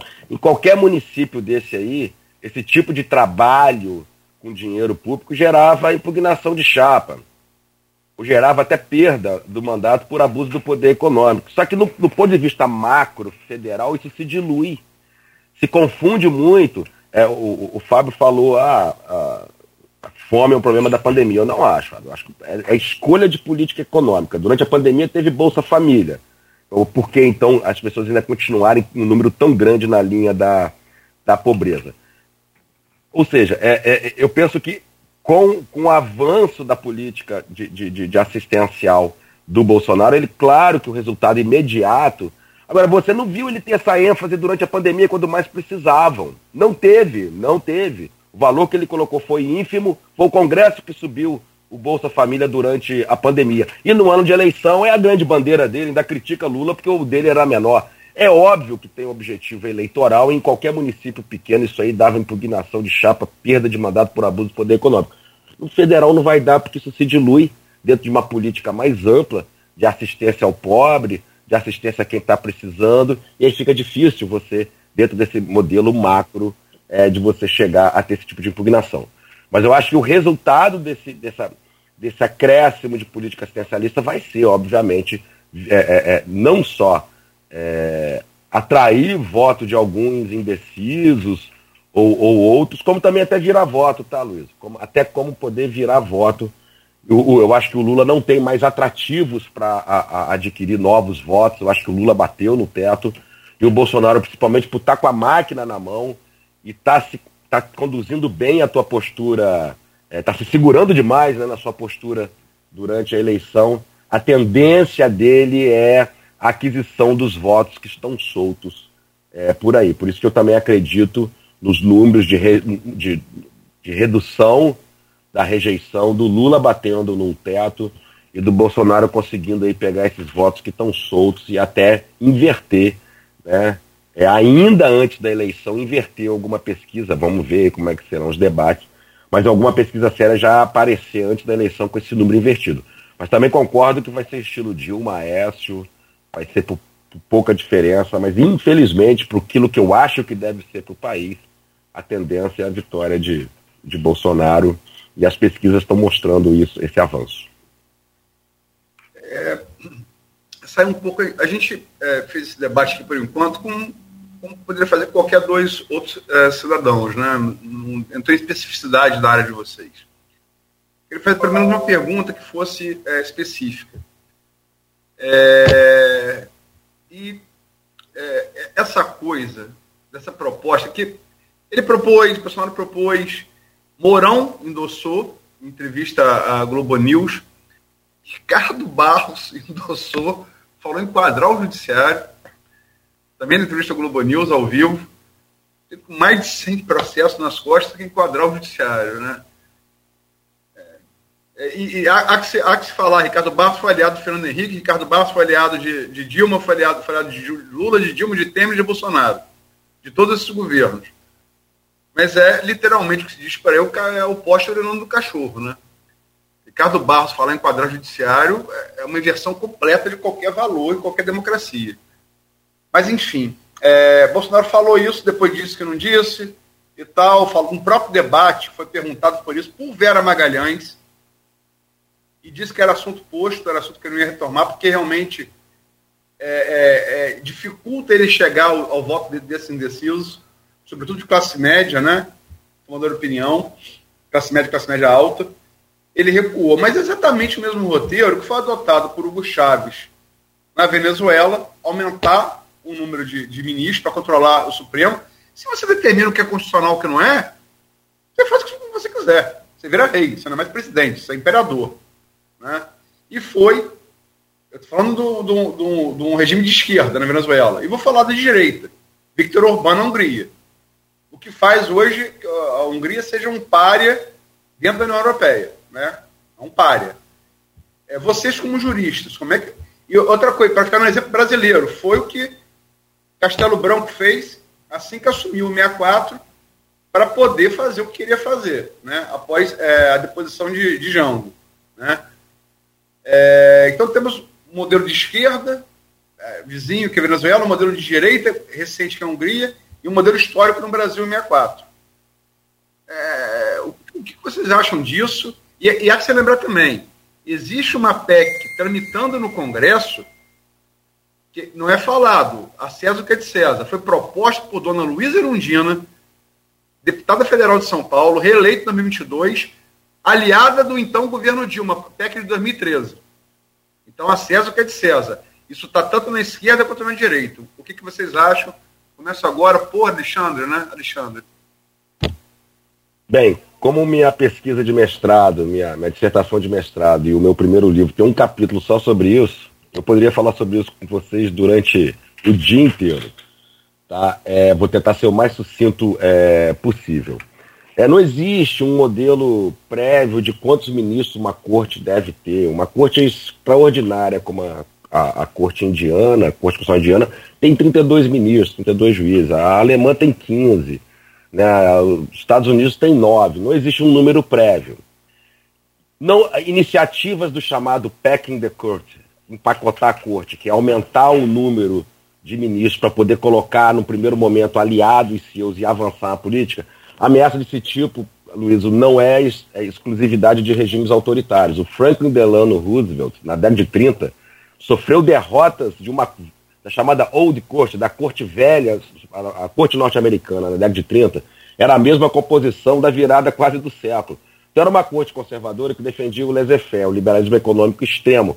E o Roosevelt precisava enfrentar né, a, a, Grande Depressão com o New Deal e tudo era jogado, julgado inconstitucional. Ele foi para o Congresso e falou: vou aumentar o número de ministros da corte para 15, porque a corte está trabalhando pouco, a gente precisa dar mais eficiência. Todo mundo entendeu o que ele estava querendo fazer. Tá? O Congresso não concordou, não teve apoio popular, mas os ministros da Suprema Corte temeram e houve a mudança de um voto, né? o famoso voto que mudou o cenário. Né? E com a mudança de um voto, quem estava perdendo por um voto, passou a aprovar as medidas do New Deal e ele conseguiu finalmente tirar é, os Estados Unidos da Grande Depressão. No Brasil, quem fez isso? Vargas e, como você disse, Castelo Branco. Mas fez para quê? Para excluir os ministros que eles não queriam. Primeiramente, eles é, é, aposentaram compulsoriamente ministros que davam decisões contrárias a eles, aumentaram o número de, de ministros da Suprema Corte povoaram a Suprema Corte com juízes conservadores. Governaram sozinhos, governaram sozinhos, imperadores, como você disse. Eu acho que é, não há um, um, um, erro intrínseco de aumentar o número da corte, por exemplo, com a proposta de melhorar a eficiência da corte. O Supremo Tribunal Federal é uma, Supremo Tribunal Federal é uma corte ineficiente, porque julga demais e julga mal, às vezes, por falta de tempo. Se o motivo é aumentar o número de ministros para poder ter melhor eficiência, beleza, mas esse não é o contexto. Não é o contexto de Bolsonaro. O contexto de Bolsonaro é o mesmo contexto de Vargas, é o mesmo contexto é, é, de, de, da ditadura militar, só que é um autoritarismo dentro das regras do jogo, né? O que a gente tem chamado hoje, estamos chamando hoje na doutrina constitucional de constitucionalismo hardball, jogo duro constitucional, dentro das regras do jogo, mas a partir de uma maioria cooptada, você fazer regras antidemocráticas dentro das regras democráticas, vocês entenderam. Ou seja, empacotar a corte para avançar tudo que ele quer e não para melhorar a eficiência. Isso está aí para quem quiser ver. Eu acho que a gente tem que discutir o TSE, o que o TSE tem feito, mas volto a dizer, é, é, é, o problema todo é o contexto de populismo autoritário de Bolsonaro para poder tentar colocar um judiciário de joelhos para ele. Esse é o problema. Agora, tecnicamente, aumentar ou diminuir, não existe um número prévio, tá? E às vezes até aumentar para melhorar a eficiência é uma boa medida. Volto a dizer, o problema é o contexto. Fábio?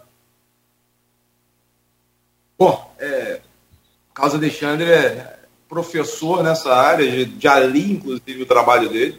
Então, nesse contexto, é, ele abrilhanta muito com conhecimento.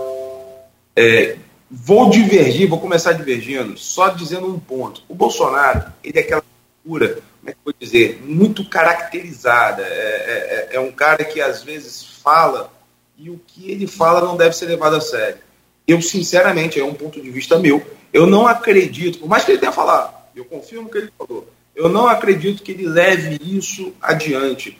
É, ele tem, de fato, uma grande, um grande entrave que é o STF, e aí vem uma crítica pessoal minha, é, como o Carlos falou, o, o, STF ele julga muito, muito. A gente tem hoje uma, uma, um grande número de processos que chegam ao STF, não deveriam, e aí quando vai se julgar, julga errado.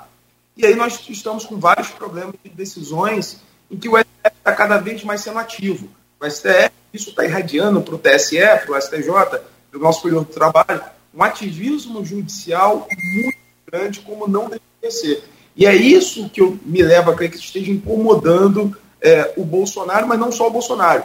Várias alas, como lá atrás, inclusive, já incomodou ao próprio PT. Também já incomodou o PT. Então, assim, eu, eu concordo que do jeito que se fala, para controlar o judiciário, não se deve ter essa intervenção de aumento de ministros do STF. Agora, vem um ponto aqui para mim principal. A indicação pelo presidente da República dos ministros do STF atraem justamente problemas como esse. Tanto é que o PT esteve lá por foram 16 anos, né?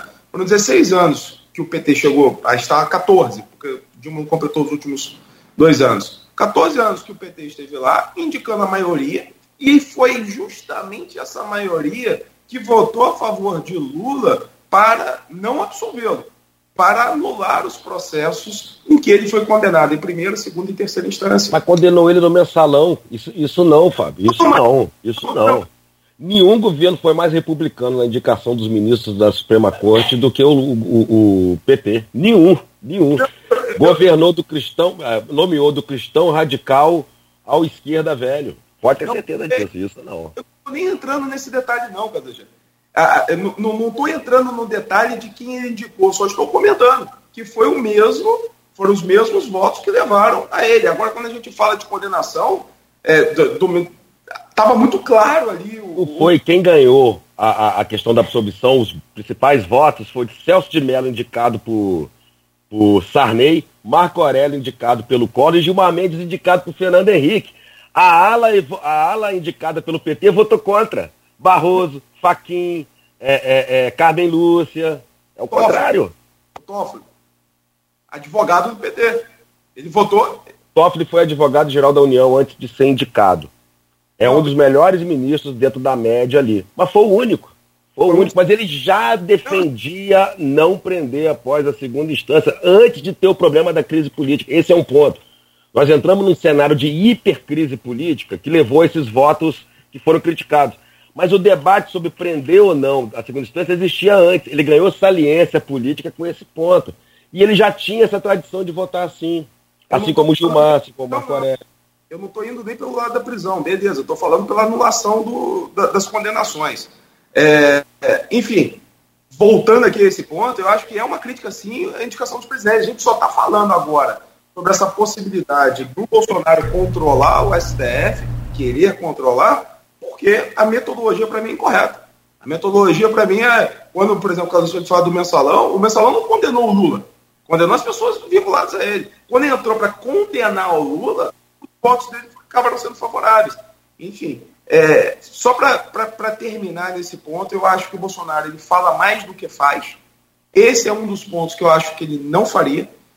Entendo que o Brasil precisa sim de mais ministros, porque eu acho que é muito, a não ser que mude as regras constitucionais dos recursos ordinários, dos casos que chegam à Suprema Corte, mas porque o STF é ineficiente, muito claramente, mas para isso, se de fato for para controlar o judiciário, eu mesmo, mesmo votando em Bolsonaro, sou absolutamente contra. Tá bom, só para fazer um acréscimo. só para registrar. Pode fazer um acréscimo técnico? Pode, pode. É, assim, que vai, pode ter sido que vai enriquecer o debate. Esse modelo de indicação do presidente não existe só no Brasil. Mas o mais conhecido de todos é nos Estados Unidos. E ele não resolve sozinho, é a separação de poderes. O Judiciário, a Suprema Corte, tem a indicação do presidente e a aprovação ou não do Senado. Então os dois poderes é. participam. É. Lá nos Estados Unidos, mas foram vários os casos em que o Senado reprovou a indicação é, do presidente, entendendo que, principalmente porque tinha indicado alguém muito radical, foi o caso do Robert Bork, que é histórico lá. O Senado sempre buscou alguém mais no centro do que radicais. No Brasil, por causa do modelo político que nós temos, partidário, em que esses senadores não aprovam ou deixam de aprovar ministro pelas suas ideias, mas pelas alianças que o presidente faz. Então, verdade, o problema nosso não é do modelo de indicação rachada entre presidente e Senado, mas do própria formação do Senado, que leva a esse tipo de problema e vários outros.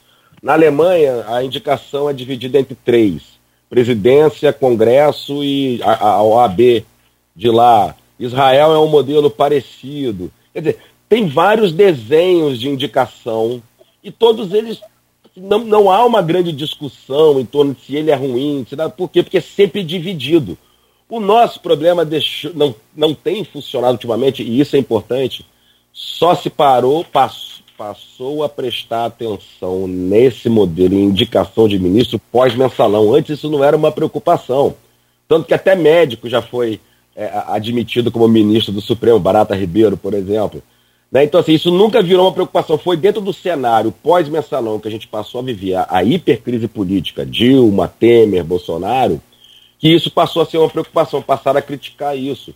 Agora, veja, eu volto a dizer para você, Joaquim Barbosa foi o algoz do Lula no mensalão. Do Lula, sim, porque prejudicou, arranhou a imagem dele, que foi durante o governo dele. Joaquim Barbosa foi indicado pelo Lula. Ele foi denunciado pelo PGR, que ele indicou. Assim, depende muito da postura do ministro. Ele, ele nomeou Menezes Direito, que era um cristão conservador radical. Ele nomeou Ares Brito, que é um, é, é, é, é um liberal igualitário, constitucionalista, mas que já tinha largado o PT com várias críticas ao PT. Carmen Lúcia, foi muito eclético.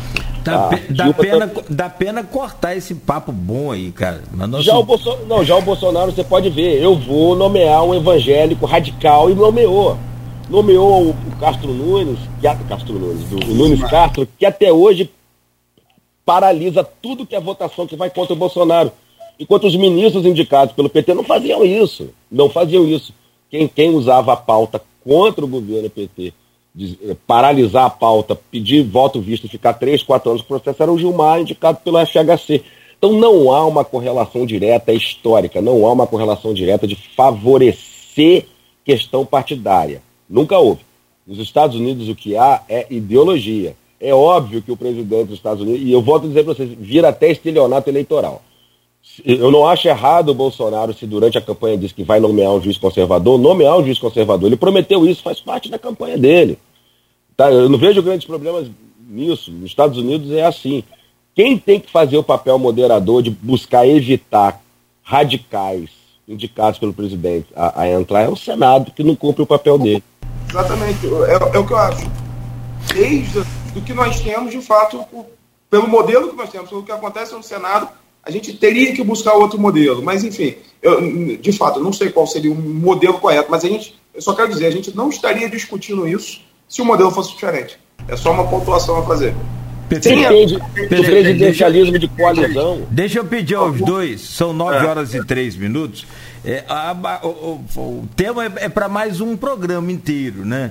Mas infelizmente nossa hora é avançada e pela pauta do programa e o cronograma nosso, é, a dinâmica da, da, desse bate-papo, agora o, o Aloysio chama vocês para fazer uma pergunta entre si, né, Aloysio? Tá certo. Não, pode você, Nogueira, pode você, você que fez a moderação. Se, se deixar. Rapaz. Carlos Alexandre, Fabão vai falar sete minutos não, no final, sozinho, igual o Bolsonaro, hein? Você podia.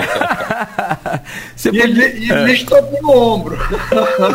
É, não, e se você falasse sobre religião e tal, essa coisa, o tempo seria três minutos, daria. Mas mexeu na pauta aí né, do Supremo. mas eu entendo que Carlos é, Alexandre claro, tem essa, claro. essa, essa paixão, esse conhecimento constitucional, né, não só do Brasil como do, do mundo escreve, escreve sobre isso, pesquisa, né? Bom. Teve lá numa corte suprema, né? É. Entendo a paixão e o conhecimento, mas é realmente é uma questão de tempo.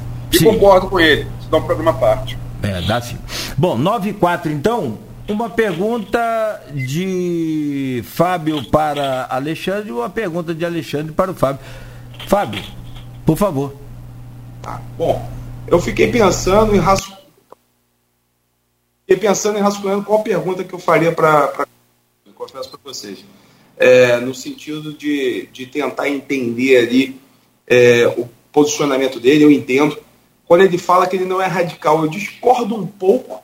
Vide as publicações dele no Instagram, que ocorrem desde lá dos primeiros meses de Bolsonaro. Eu tenho mais publicação contra Bolsonaro do que do Botafogo. Isso é, é, é então, fiquei querendo saber qual pergunta eu faria para ele. Mas eu vou ser bem sucinto, porque o, o Carlos Alexandre até foi um tema de hoje de manhã num grupo que nós temos do Botafogo. O, o Carlos Alexandre ele viveu um cenário de, de STF, ele tem um entendimento muito bom sobre isso. Eu respeito as opiniões dele quanto à pessoa Bolsonaro, é, mas eu queria um pouco que ele talvez respondesse quais motivos que levam hoje o ministro Marco Aurélio a declarar o voto em Bolsonaro e nunca em Lula. Na verdade, ele me mostrou que o, ele, o posicionamento dele seria que o voto dele é anti-Lula. Não seria muito a favor do Bolsonaro. Então, o que, que o ministro Marco Aurélio teria enxergado que o Carlos Alexandre não enxergou a favor ou contra Lula e Bolsonaro? Isso é uma pergunta do ponto de vista pessoal difícil para responder, porque eu teria que levantar uma suspeita quanto uma pessoa que eu gosto muito. Que eu posso dizer para você, eu depois eu vou falar um negócio do radicalismo, posso dizer para você que eu já não assessor, eu almocei na casa do ministro Marco Aéreo como convidado, já não assessor numa vez que eu fui a Brasília, antes da eleição, e ele declarou que não votaria em Bolsonaro na primeira eleição em 2018. Não votaria. É, ele costuma dizer que Bolsonaro fez coisas boas durante os quatro anos de gestão, e por isso ele mudou o voto dele. Bem, então ele viu, o que, que você vai me dizer, o que, que ele viu que eu não vi? Ele viu, vou sair pela tangente, ele viu coisas boas durante quatro anos, onde eu só vi coisas ruins. Pelo que eu conheço do, do, das prioridades dele, né, talvez tenha sido no campo da, penso eu, no campo da economia de menor intervenção estatal, menor cumprimento com o chapéu alheio e mais liberdade econômica para as empresas.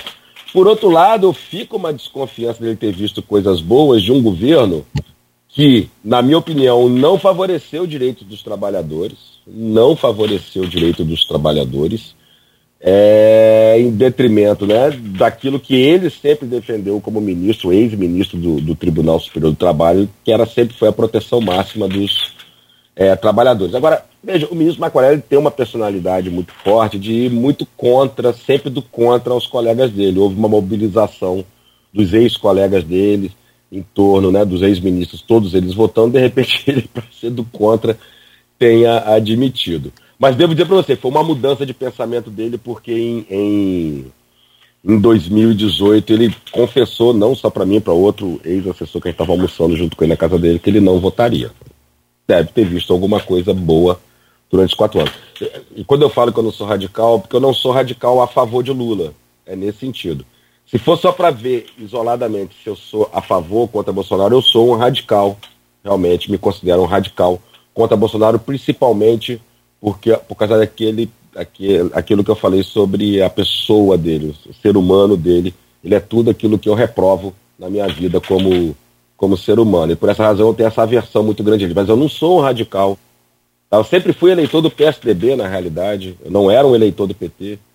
E não votei na, na Dilma porque queria alternância de poder. E hoje realmente eu, eu queria uma alternância entre Lula e Bolsonaro. Meu voto no, no, no na eleição passada mostrou isso, mas nessa eleição, para tirar Bolsonaro, eu inclusive votei em Lula no primeiro turno, tentando dar o voto útil. Eu que faço a pergunta. Eu, na verdade, não preparei é, é, pergunta nenhuma, mas, assim, o que me parece, acho que dentro do ponto de vista democrático, Fábio, eu acho que eu tenho que ter. Eu, eu, eu tenho total aceitação, eu tenho total, absoluta tolerância. Aqui. Oi? Travou aqui, se você puder voltar ao início. Tá, tá, é porque teve uma queda de energia aqui na nossa região. É. Isso, aí eu tirei é. do Wi-Fi. Vamos lá.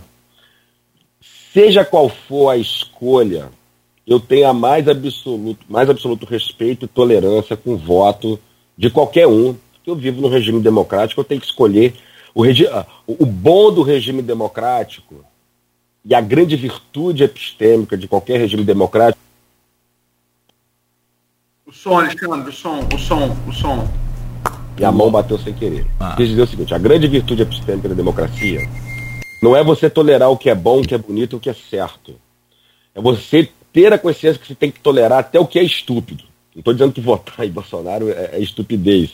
Para muitos não é. Eu estou querendo dizer que a virtude epistêmica da democracia é isso. Então, portanto, eu respeito e tolero qualquer voto. Só que, não sei se você concorda comigo, é isso que eu queria te ouvir.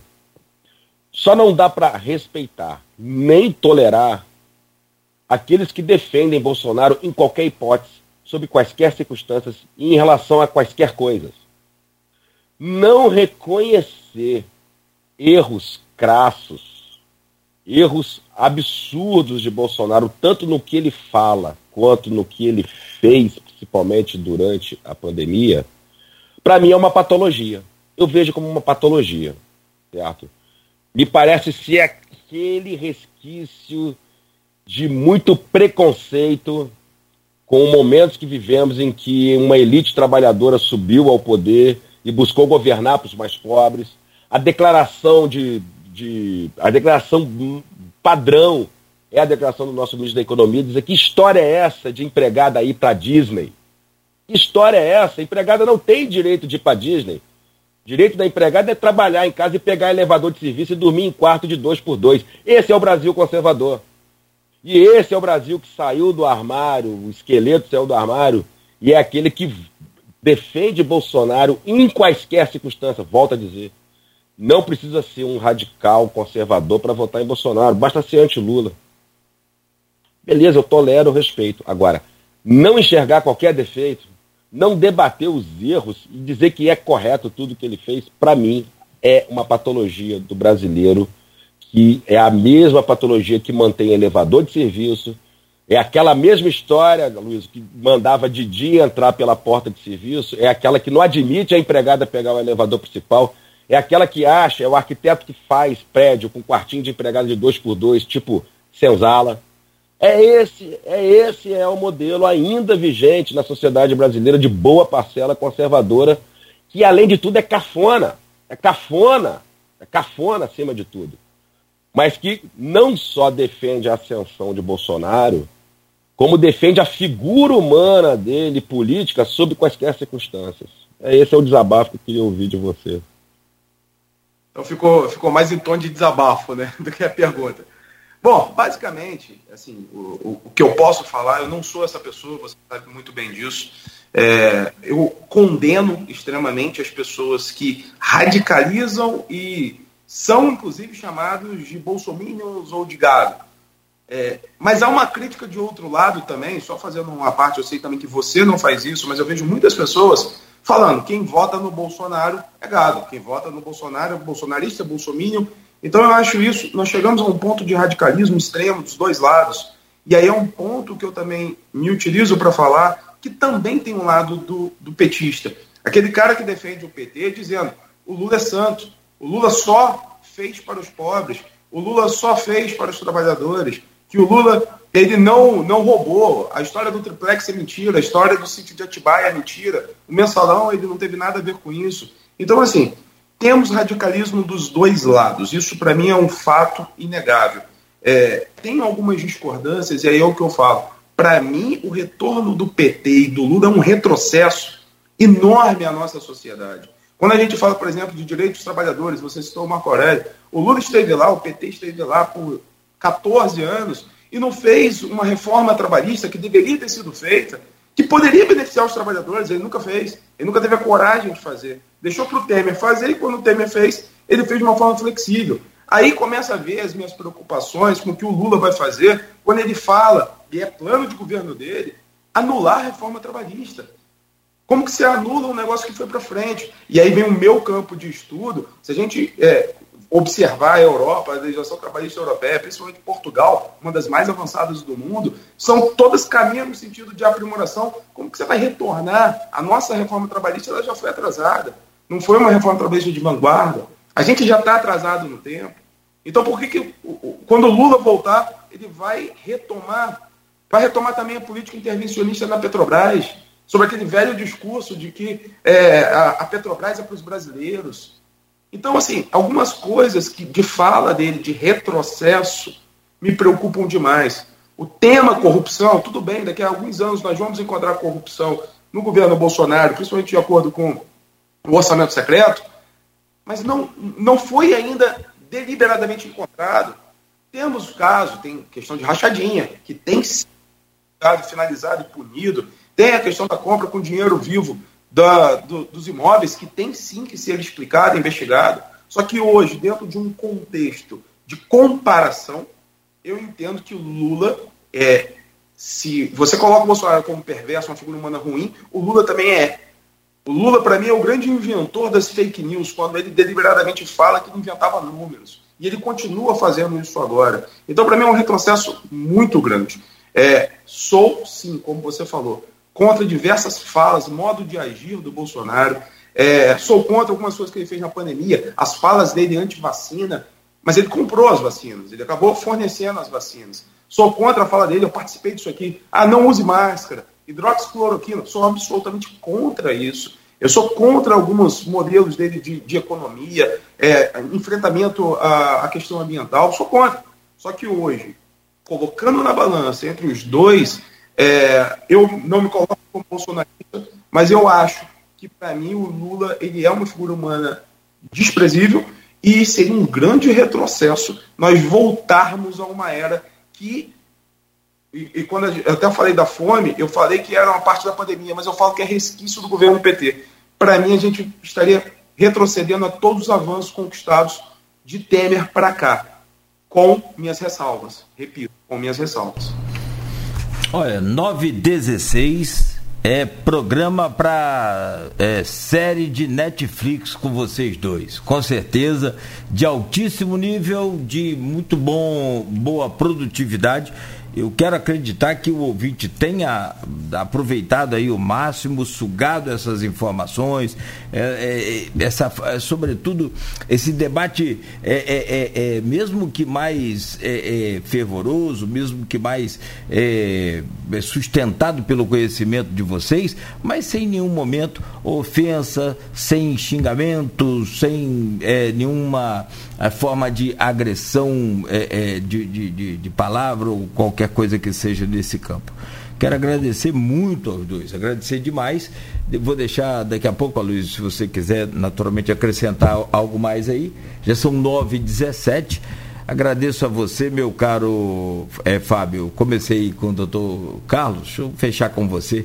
Obrigado pela sua presença, pela sua contribuição aqui. Foi bom demais a gente poder contar com você nessa manhã. Bom dia.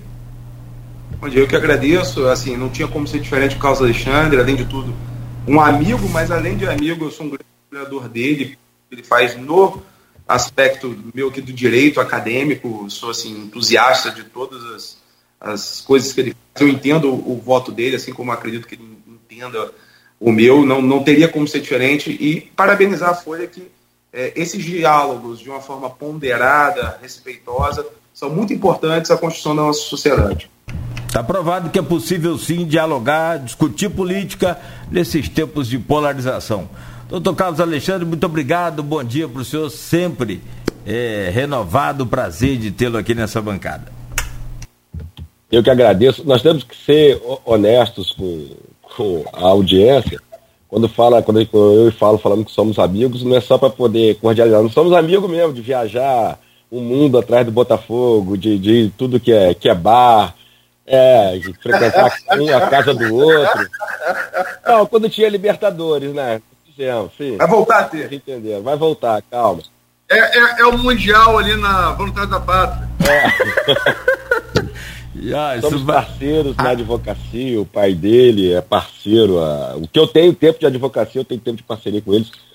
E, isso, e, e, essa amizade não teve nenhum tipo de ruído, apesar de votarmos em pessoas diferentes, mas somos, é o que a gente falou, nós estamos mais pro. não estamos em nenhum polo radical. Eu agradeço a iniciativa de vocês. É, eu acho que antes das eleições, Aloysio e, e Cláudio, botem na pauta aí discutir TSE e combate à fake news, eu acho que é um tema muito relevante que não deu tempo hoje, está as últimas decisões. Hã? Tema assédio eleitoral. Isso, assédio eleitoral, né? Recentemente. A questão religiosa também. Tem muita coisa para Recentemente falar. houve um mal entendido com, com um querido amigo nosso, e que mas que é aquela história, um advogado diria, não, não arrisque isso aí, porque vai dar, pode dar problema, esse é o ponto. Né? É... Hã? Eu falei isso, não arrisque. Diz não arrisque, quer dizer, a gente conhece a pessoa. A gente, né? É, a gente diz que não é pela pessoa que ele é. É aquela velha história da mulher do César. Não adianta ser honesta, tem que parecer honesta. Quer dizer, quando você arrisca alguma coisa com coincidências, hoje, nesse mundo polarizado, a coisa fica complicada. Eu acho que isso tem que ser discutido, até porque tem denúncia atrás de denúncia de assédio no, no ambiente do trabalho, somente rural, em torno disso. E o que pode parecer, podem parecer abusos do TSE aí, existe uma discussão mundial. Eu estou com um livro aqui, ó, que eu ia mostrar, discutir com vocês. Isso aqui é um livro base para dizer isso, como que a política mudou na era digital e a, a descoberta, a descoberta, né, a afirmação hoje que dentro do populismo autoritário a prioridade é combater fake news. E eu acho que isso está direcionando o TSE a cometer alguns excessos.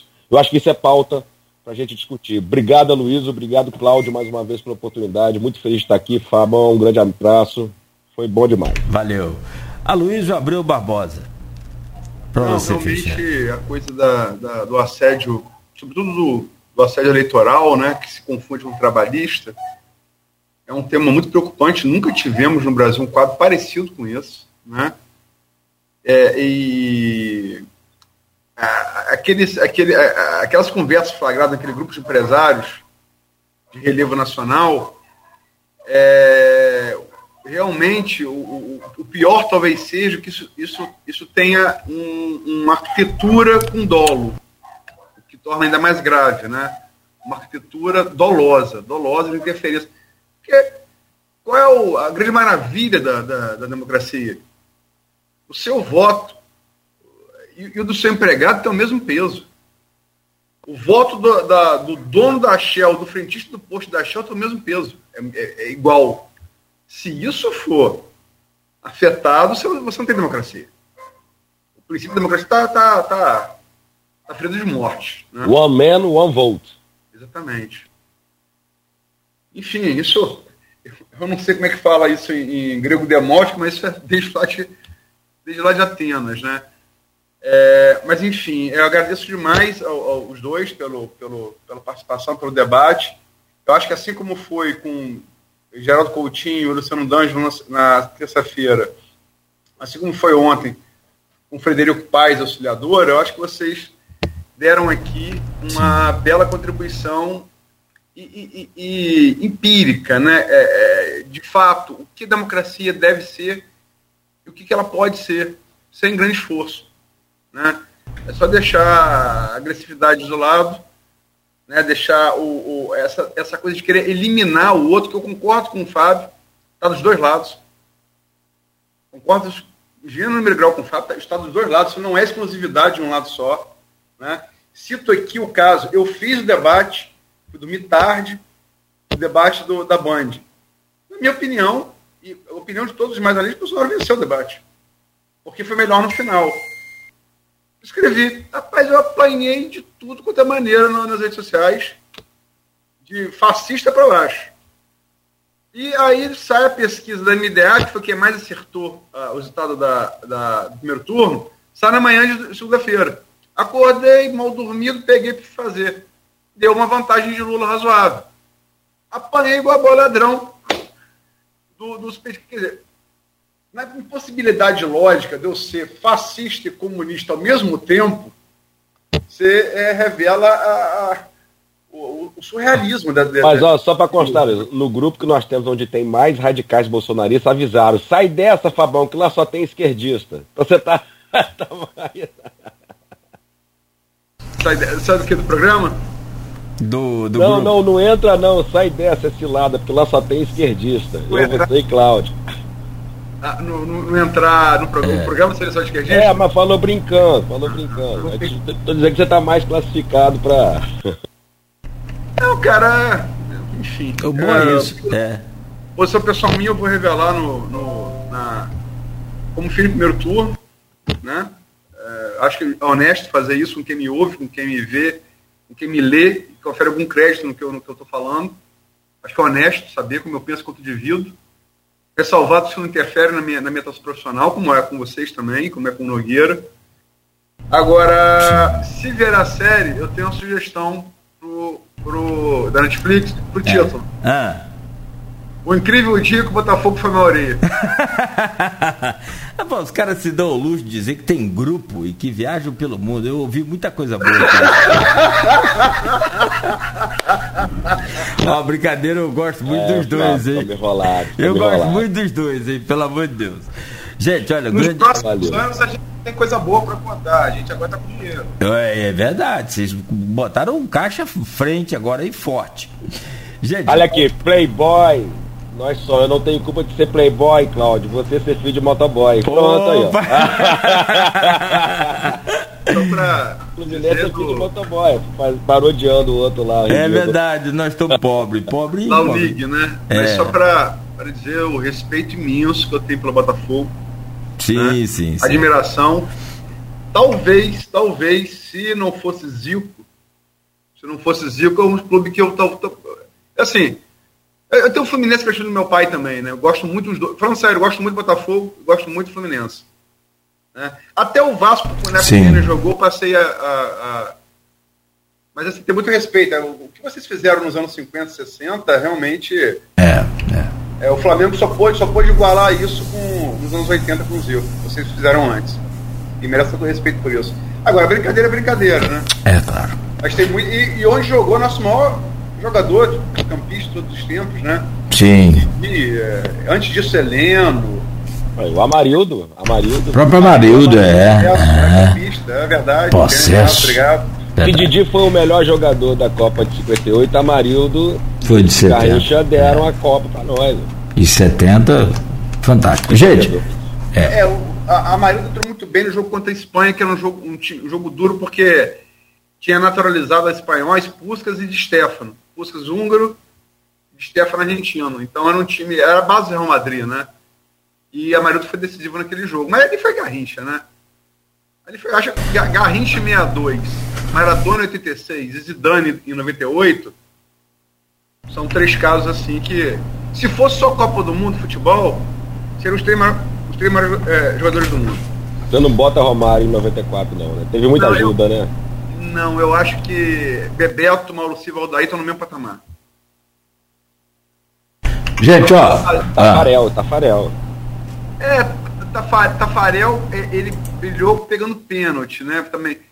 Mas, cara, é. Eu entrevistei o Aldair tempos depois e fui rever aquela final, aquela final é, contra a Itália para ver só o Aldair. Né? Que é um jogo que não olha tanto jogo de back, né? Eu, eu, fiz contabilidade. Sabe quanto, quantas divididas ele, ele, ele, teve naquela final? Quantas bolas dividiu?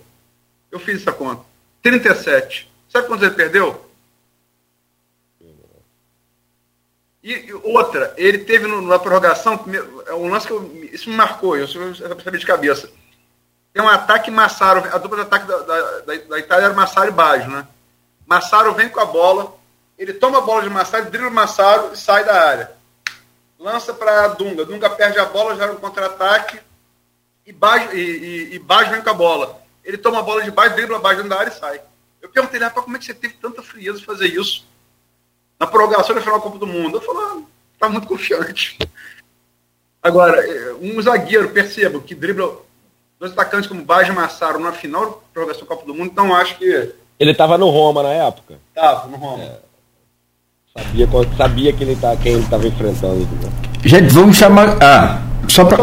Ah. Aquela, a, a, a, o jogo mais duro do Brasil. Você teve dois jogos duros no 94, né? É, foi é, Estados, Estados Unidos, Unidos. a expulsão de Leonardo, em que Romário ele foi, foi deu, deu passo para Bebeto, que resolveu, o Bebeto falou te amo, né? Aquela frase famosa. Mas o, o jogo tecnicamente mais duro foi contra a Holanda, era um time muito bom. Overmars, Bergkamp, que foi um cracaço, é, Clive, era um timaço. E o técnico da Holanda era Dica Vocati. E eu me lembro, a, vocês se lembram do jogo, né? O Brasil é, sai na frente 2x0, Holanda empata, 3x2 no final, Romário de, de biquinho. Mas na coletiva... Não, branco, branco. Biquinho foi contra a Suécia. Ah, foi, foi, foi. Biquinho, é verdade. Biquinho foi, foi contra a Suécia. Branco de falta, o quarta-luz de bunda de Romário. É verdade. Obrigado. É, mas aí o Dica Vocati no final da coletiva fala assim: como, o que você fala até final do jogo? Falou, ah, nos preocupamos em marcar bem os, os atacantes de vocês. Acho que marcamos bem. Aí me vê um zagueiro, rouba uma bola e lança Bebeto 40 metros na, na ponta esquerda, aquele coisa para Romário. É o primeiro gol do Brasil. O Daí rouba a bola de Raikkonen na intermediária, lança 40 metros na ponta esquerda, Bebeto cruza e o Romário faz o gol. Então, eu permito dizer que é o Daí e também como Mauro Silva e. O lançamento para Bebeto, o gol do Bebeto foi de Mauro Silva, se eu não me engano. Aquele que, que ele, ele faz jogo de corpo, o Romário sai do impedimento. Se não foi Aldair, foi Mauro Silva. O primeiro gol, o próprio Di Cavalcante fala isso. O primeiro isso, gol, e o segundo também, o de Bebeto. Eu não lembro. Dribla, é, pode buscar quem fez o lançamento. Ou foi Mauro Silva ou foi o Daí. Tô com dúvida aqui, mas eu acho que foi Mauro Silva. Eu também não me lembro, mas seguramente Cristiano vai entrar de sola comigo hoje. Nove e meia da manhã. Eu quero agradecer. Não vai entrar não, porque ah. Cristiano, na seleção brasileira dele todos os tempos, Mauro Silva volante. Ah, então pronto. Então salvou. Só um meme para fechar aqui, ó, que eu acabei de receber agora de Ângelo ali da loja Scudini. É, tempo sem ganhar um título nacional. Não vale Série B. Flamengo, zero dia. Fluminense, 3.629 dias. Vasco, 4.151 dias. Botafogo, 9.803 dias. Mas é tardio, parece. É. Ângela é meu, contempor... Ângela é meu contemporâneo de auxiliadora. Ângela é um mala. Ângelo, vai. É, vender, vender eletrônico aí que é melhor. É, é, um grande abraço, gente. Bom dia, Luiz. Amanhã de volta às 7h10. Se Deus quiser. Tá tudo ok? Certo? Então, amanhã às 7h10 da manhã. Amanhã é Carla Machado. Amanhã Com... Carla Machado, deputada estadual eleita. Com Carla Machado aqui conosco Sozinha? também. Sozinha, Carla, que Carla é porque o os deputados eleitos estão fazendo sozinhos, né? É. São duas propostas, uma desse, esse debate aqui, a outra com os parlamentares eleitos. E depois os não eleitos também, né? é, só para depois do segundo turno, né? Depois do segundo turno. Gente, bom dia para vocês. Valeu, bom dia, obrigado por tudo. Valeu, um abraço. Valeu, valeu. A gente volta amanhã às